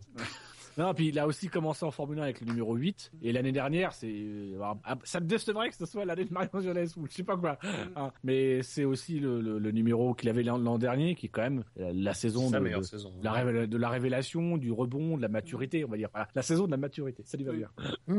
Button a choisi le numéro 22, euh, l'année, de- enfin le, le numéro qui portait l'année de son titre. Il y a finalement pas eu de bagarre avec Lewis. Non, non Lewis a doublé lui. Oui. Il pense qu'il a deux titres, faudra lui dire quoi. Euh, Déjà que le premier est limite, alors Oh, Eddie. Euh, Singapour, monsieur, Singapour. Et alors Et alors? Mauvaise gestion d'arrêt au stand, c'est tout ce que je peux te dire. Euh, Nico Hülkenberg se frottera au numéro 27. Ah, il a eu la. C'était quand même un des numéros les plus hypés, on va dire. C'est Oui, lui qui l'a récupéré. C'est lui qui l'a récupéré. Je pense que ça lui colle bien, personnellement. Je, je, en fait, j'envisageais pas, je l'envisageais pas le vouloir, mais maintenant qu'il l'a, je me dis c'est pas si mal. On aurait pu tomber pire. Euh, Vous imaginez, hein, c'est quand même un type qui a eu un pré-contrat avec Ferrari. Oui, bah oui. c'est vrai que là- le choix est bon. Il a peut-être choisi aussi pour ça, hein, pour dire. allez, hop, Eh, eh, hein, hein. Eh, vous voulez le 27, faudra m'avoir. Euh, Adrien Sutil a choisi le 99 parce qu'il trouve que c'est un nombre cool. Euh, Alors ça, c'est c'est clairement, c'est clairement le mec qui, euh, voilà, a fait pas un quoi choix. choisir. Il, il a dit, le, mais moi, c'est utile, je le trouve tellement pas original que le mec il a dû dire, qu'est-ce que je peux faire d'original? Ah tiens, je vais prendre le 99, c'est le dernier chiffre qu'on peut choisir. Ah ça, c'est cool. Ah, mais, mais non, c'est juste fade. Oh, le pauvre. Euh, chez Toro Rosso, on est rangé, on se suit. Hein, 25 pour euh, Vergne, 26 pour Ah, Gviat. alors, attention, on n'appelle plus ça Scuderia Toro Rosso, mais l'équipe Ligier. Oui, c'est vrai. Sacré Jacques Lafitte. Euh, Bottas donc a, a- a obtenu le 77, hein, qui est qui est vraiment le, le plus beau coup Ah. marketing de cette liste. Je viens de voir un nom sur la liste, je me rappelais pas qu'il était en Formule 1 l'année prochaine. Entre Daniel et Bottas. Gutiérrez. Ah, Gutiérrez. Ah oui, c'est vrai. Ah oui, merde, il est en F1. Euh, et ensuite, euh, alors euh, Jules Bianchi lui a dû choisir un quatrième numéro Oui. puisque tous ces numéros ont été pris. C'est- c'est pas- On notera Faut, faut d'ailleurs lire le bel Twitter, hommage à- Jules. On notera le bel hommage à la Charente-Maritime. hein, euh, merci Jules. Et euh, Max Chilton qui euh, finalement a eu le choix entre les numéros restants lui, hein, puisque il n'était pas assuré, et il a choisi le numéro 4 qui est aussi un beau coup marketing et que et qui, qui il se rallie à Dino d'une certaine manière. Ah non, moi c'est le numéro 5. Il se Soyons rallie à Dino. Non, mais soyons clairs. Moi, j'ai dit que si j'étais pilote de Formule 1, je prendrais le 4. Aujourd'hui, mon pilote préféré a choisi le 5. J'arbore fièrement le 5. Sur en une plus- Ferrari. Voilà, ah bah, eh, eh, t'as vu? Mais il est bon, il est bon. Ah, il est très bon. Personne n'a osé prendre le 2. Oui. Comme quoi, il y a quand même des numéros. Et pourtant, le 2 a un, un beau taux de réussite hein, quand on regarde. hein. Oui, mais enfin. Et bizarrement, les gens sont pas fans. Je Oui. les comprends. Euh, donc voilà, messieurs, pas d'autres remarques sur cette liste? Si, moi j'arrive pas à m'enthousiasmer sur les listes, sur les numéros. Moi, je trouve que ça a aucun intérêt. Mais Bah, finalement, il n'y en a pas beaucoup qui sont pris au-delà des 22, 24 qui sont les numéros voilà, qu'on avait l'habitude de prendre. Moi, c'est vrai que j'avoue, j'étais un peu déçu par la liste. Je trouvais que ça manquait de, de fantaisie, ça manquait de, de, ça manquait de 69, ça manquait de 76. bon, bah, ça, 76, euh, voilà. Euh, mais voilà, c'est, euh, ouais, la seule fantaisie, c'est Adrien Sutil, le 99, quoi. C'est- Mais Mais après, je- fantasy, c'est le, c'est la réutilisation du numéro euh, dans le. Bottas, c'est quand même. C'est vrai euh, que ouais, c'est Bottas, euh, c'est fun. Je pense que c'est le plus beau, quoi, pour le coup. Euh, ouais. Attends, Mais et pas- Romain, pas- il pas- a mis le 8 dans son nom. Bon, il l'a mis à la place du Oh, haut. mais, mais arrêtez. ne vous laissez Ouais. pas influencer par Gus Gus. Moi, je trouve que ça fait bien. Voilà, c'est. Gus De Gus loin, qui- on verra pas la différence. hein. Gus Gus. C'est vrai que ça aurait été mieux de le faire avec le, le, le, le G de Grosjean, vous savez, le, Oui. le G comme on peut le retrouver sur certaines polices, qui a une forme de 8. Euh, là, ça aurait peut-être été un peu mieux de, de, de styliser le truc dans, dans, dans, dans, dans ce, ce, ce genre-là. Après, voilà. Préfère qu'ils le mettent, ça, ça a tout autant d'intérêt de le mettre à la place du R que de le mettre à la place du O. Oui. À la limite, autant le mettre à la place du M couché, euh, voilà. Mm. Gus Gus qui va donc se mettre au, au Danois cette année. hein, Mm. Oui. Eh oui. Pour allez, la on referme personnalité, cette- hein, ouais. Oui, oui. D'ailleurs, on en profite pour souhaiter un joyeux Oui, anniversaire. hein, à pour lui souhaiter un joyeux anniversaire. Oui, Parce que nous sommes, euh, nous sommes le, le, le 20 20 janvier, et c'est son anniversaire, voilà. Bon, tu me coupes l'herbe sous le pied, j'allais le faire en fin d'émission. Mais bon, bah, puisque, bah, puisque t'insistes. tu le referas. Oh non, non, non, ça va, non, non, euh, non, non, tu le connais, euh, non, non. Pas question, on va prendre la grosse tête. Alors, messieurs, euh, clôturons donc cette émission en, en nous intéressant alors à un sujet qui, qui n'a pas évolué hein, depuis euh, bientôt trois semaines finalement, euh, qui est l'état de santé de Michael Schumacher. Parler. comment? J'ai oublié qu'on allait en parler, qu'on va encore faire 20 minutes dessus. Non, on va pas c'est faire bon, une c'est bon. minute. Très peu de choses, très peu de choses à dire, hein, si ce n'est que le dernier point fait par Sabine Keim révélait un état toujours stable, hein, donc état toujours critique mais stable. Euh, voilà, que ça fait quand même maintenant trois semaines euh, qu'il est plongé dans le dans le coma. Que de toute façon, et ça c'est toujours un rappel qui est valable à chaque fois, n'importe que, enfin, quelle que soit l'information qui vous parvient, si elle ne parvient pas du des médecins qui s'occupent de Schumacher, elle n'est pas valable. Parce qu'on Oui, a encore que- entendu beaucoup voilà. de choses. Hein, cette On a entendu notamment qu'il pourrait peut-être être sorti du coma artificiel, mais euh, c'est à prendre avec des pincettes. hein. Voilà. Mais Euh, non, mais c'est-à-dire que euh, c'est à chaque fois, et, et- et c'est en ça que c'est exemple important d'avoir quelqu'un comme Gary Harstein qui, qui fait un peu le, un peu le point. Euh, c'est qu'on a souvent, et ça part de la volonté d'informer les gens, euh, des sites. Et je dis ça d'autant plus que quand euh, Massa a eu son accident, mon premier réflexe a été d'appeler un neurochirurgien euh, du, du CHU de Rouen pour avoir les informations. Et j'ai fait un article là-dessus. Euh, mais le, pro- le problème, c'est que voilà, pour avoir des renseignements, comme on n'a pas de renseignements médicaux, on va demander à d'autres médecins euh, et que donc voilà, ces autres médecins vont donner leur opinion, leur analyse, mais sans avoir les scanners, sans avoir les informations, ils sont juste de l'ordre de la de la de la comment s'appelle de, la supposition, de du scénario probable, des statistiques. Et souvent, ils l'expliquent bien dans ce qu'ils disent, dans les déclarations qu'ils font, ils le disent bien. Euh, effectivement, euh, euh, voilà, les, chances de survie s'améliorent avec le temps. Par contre, plus le coma est long, plus il est difficile de juger de l'impact. Voilà, ils sont dans ce discours-là. Le problème, c'est que après, ça engage celui qui le lit, celui qui l'écrit d'abord, mais aussi celui qui le lit. Il faut bien faire la distinction. Ce sont des informations standards qui relèvent de l'étude. Comme là, on a eu une étude qui a révélé que une étude qui a été menée sur sur des Suédois, sur des fratries suédoises, euh, qui a révélé que les, personnes qui étaient victimes euh, de de de, de, de traumatisme crânien euh, avaient trois fois plus de chances, je crois, de mourir plus tôt que leurs frères et leurs sœurs, voire beaucoup plus tôt. Voilà, donc on est dans l'ordre des études qu'il faut interpréter et, tenir compte juste pour des indications qui ne veulent strictement rien dire sur l'état de santé et qui ne doivent pas nous alarmer ou nous rassurer. C'est juste des éléments pour notre culture générale qui nous permettent de comprendre un peu le ce qui se passe et de pouvoir être préparé à ce qui va pouvoir nous être annoncé. Mais pour le moment, effectivement, tant qu'il n'y a rien de la part des médecins, il n'y a rien à signaler. C'est tout ce qu'il faut, c'est c'est tout ce qu'il faut retenir. Ah, Une chose qui est vraie, malgré tout, c'est que la, la, la suite du processus, probablement, ce sera de le, le réveiller. Enfin, de tenter de le réveiller pour Oui, voir s'il se, moment ré- ou un s'il- autre, s'il oui. se, s'il se réveille seul. Et C'est ce qu'explique un médecin, je crois, qui a été contacté par, je crois que c'est Next Gen Auto ou, ou FAI, euh, effectivement, qui dit voilà, de, de toute façon, ça ne coûte rien de le réveiller. Soit on commence à le réveiller et on se rend compte qu'il est en asphyxie ou en tout dans le genre, bah là on le remet dans son sommeil. Soit on le réveille et euh, tout d'un coup il a des réactions spontanées et il, sort sans dommage apparent, sans, sans, réaction grave ou sans problème médical grave qui, l'empêche d'être dans le coma. Euh, et dans ce cas-là, on peut effectivement le maintenir dans un stade de, de réveil euh, avant de ensuite après voir s'il y a eu des dommages ou pas. Tout à fait. Finalement, la seule chose qui a été un peu euh, nouvelle euh, lors de, cette période, c'est la conférence de presse qui a été euh, faite par le procureur Quincy d'Albertville. Conférence de presse qui n'a pas apporté énormément de nouveaux éléments, mais qui en a quand même apporté euh, des éléments de fait hein, sur le fait qu'il avait volontairement choisi de se mettre hors piste, sur le fait que, a priori, au vu des images, il ne secourait personne quand il est tombé, que le deuxième film, soi-disant, qui était apparu dans la dans la presse allemande, n'était toujours pas parvenu au moment de, de, de la date du de la conférence de presse. Bref, euh, c'était une conférence Enfin, qu'il n'allait voilà qu'il allait à une vitesse allait- raisonnable. voilà, qu'il allait vite, mais c'était un bon skieur. Voilà. Voilà, Et il n'allait finalement pas une, excessivement vite. une conférence de presse qui a surtout servi à, à mettre des choses au point euh, vis-à-vis de tout ce qui avait pu sortir lors de, enfin dans la presse. Euh, et depuis, il n'y a rien eu de nouveau, que ce soit sur le volet euh, de la- enfin, sur le plan de la justice ou sur le plan médical. Donc on en est toujours réduit à attendre. Par Je contre, suis avec il y a... toi. Il y a des choses de nouveau, ou nouvelles plutôt. Euh, c'est euh, qu'il n'y a plus de journalistes là-bas. Oui, c'est ce que j'allais dire. Oui. Voilà, il n'y a plus de journalisme. visiblement. Suite à la à l'annonce. Ils ont été plus ou moins chassés aussi, hein, Oui. c'est ce qu'il faut dire. Il y en a qui sont partis de désintérêt parce qu'il y a plus grand chose à raconter, mais il y a aussi euh, eu des des, des, des, des- des mecs qui résistaient et, qu'on a dû dire écoutez là vous commencez à gêner un peu le perturbant le, le- le fonctionnement des urgences, donc il va falloir euh, partir.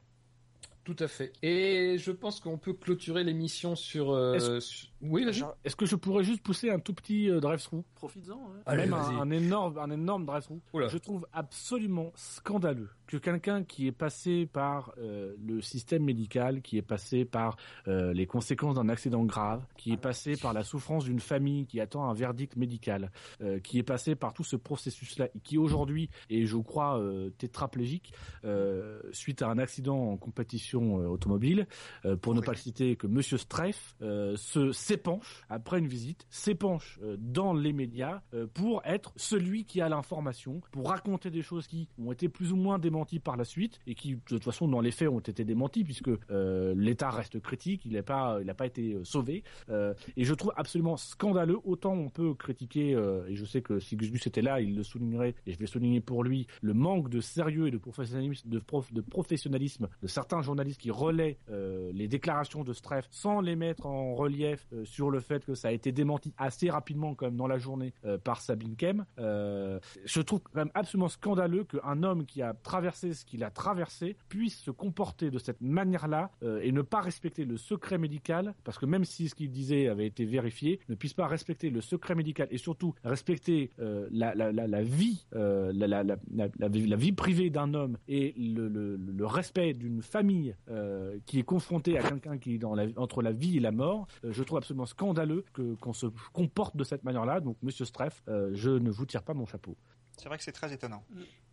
Eh bien, c'est dit. Tu sais, c'est quelqu'un qui voulait un peu exister, je pense. Il voulait se rappeler que il était ami avec Schumacher, qu'il était un petit peu dans le monde de la Formule 1, tu vois, qu'il avait un petit peu ses entrées. Je pense, je pense, je m'aventure peut-être, mais je pense que c'est quelqu'un qui voulait peut-être euh, dire que voilà, à une époque j'étais invité dans Dimanche F1, je ne le suis plus, mais où, où j'existe, j'ai été pilote de Formule 1 et, et vous voyez, j'ai mes entrées. Voilà. Ah, mais il est pas prêt d'y aller à dimanche F1 pour le coup là. Ah bah non, là c'est un peu raté. Eh ben, messieurs, donc, euh, nous allons nous Moi j'ai juste, euh, Allez, j'ai juste vas-y, vas-y. une dernière news euh, qui est euh, quand même assez importante. Il y a un circuit qui euh, a visiblement des difficultés financières. C'est pas le c'est pas le Nürburgring.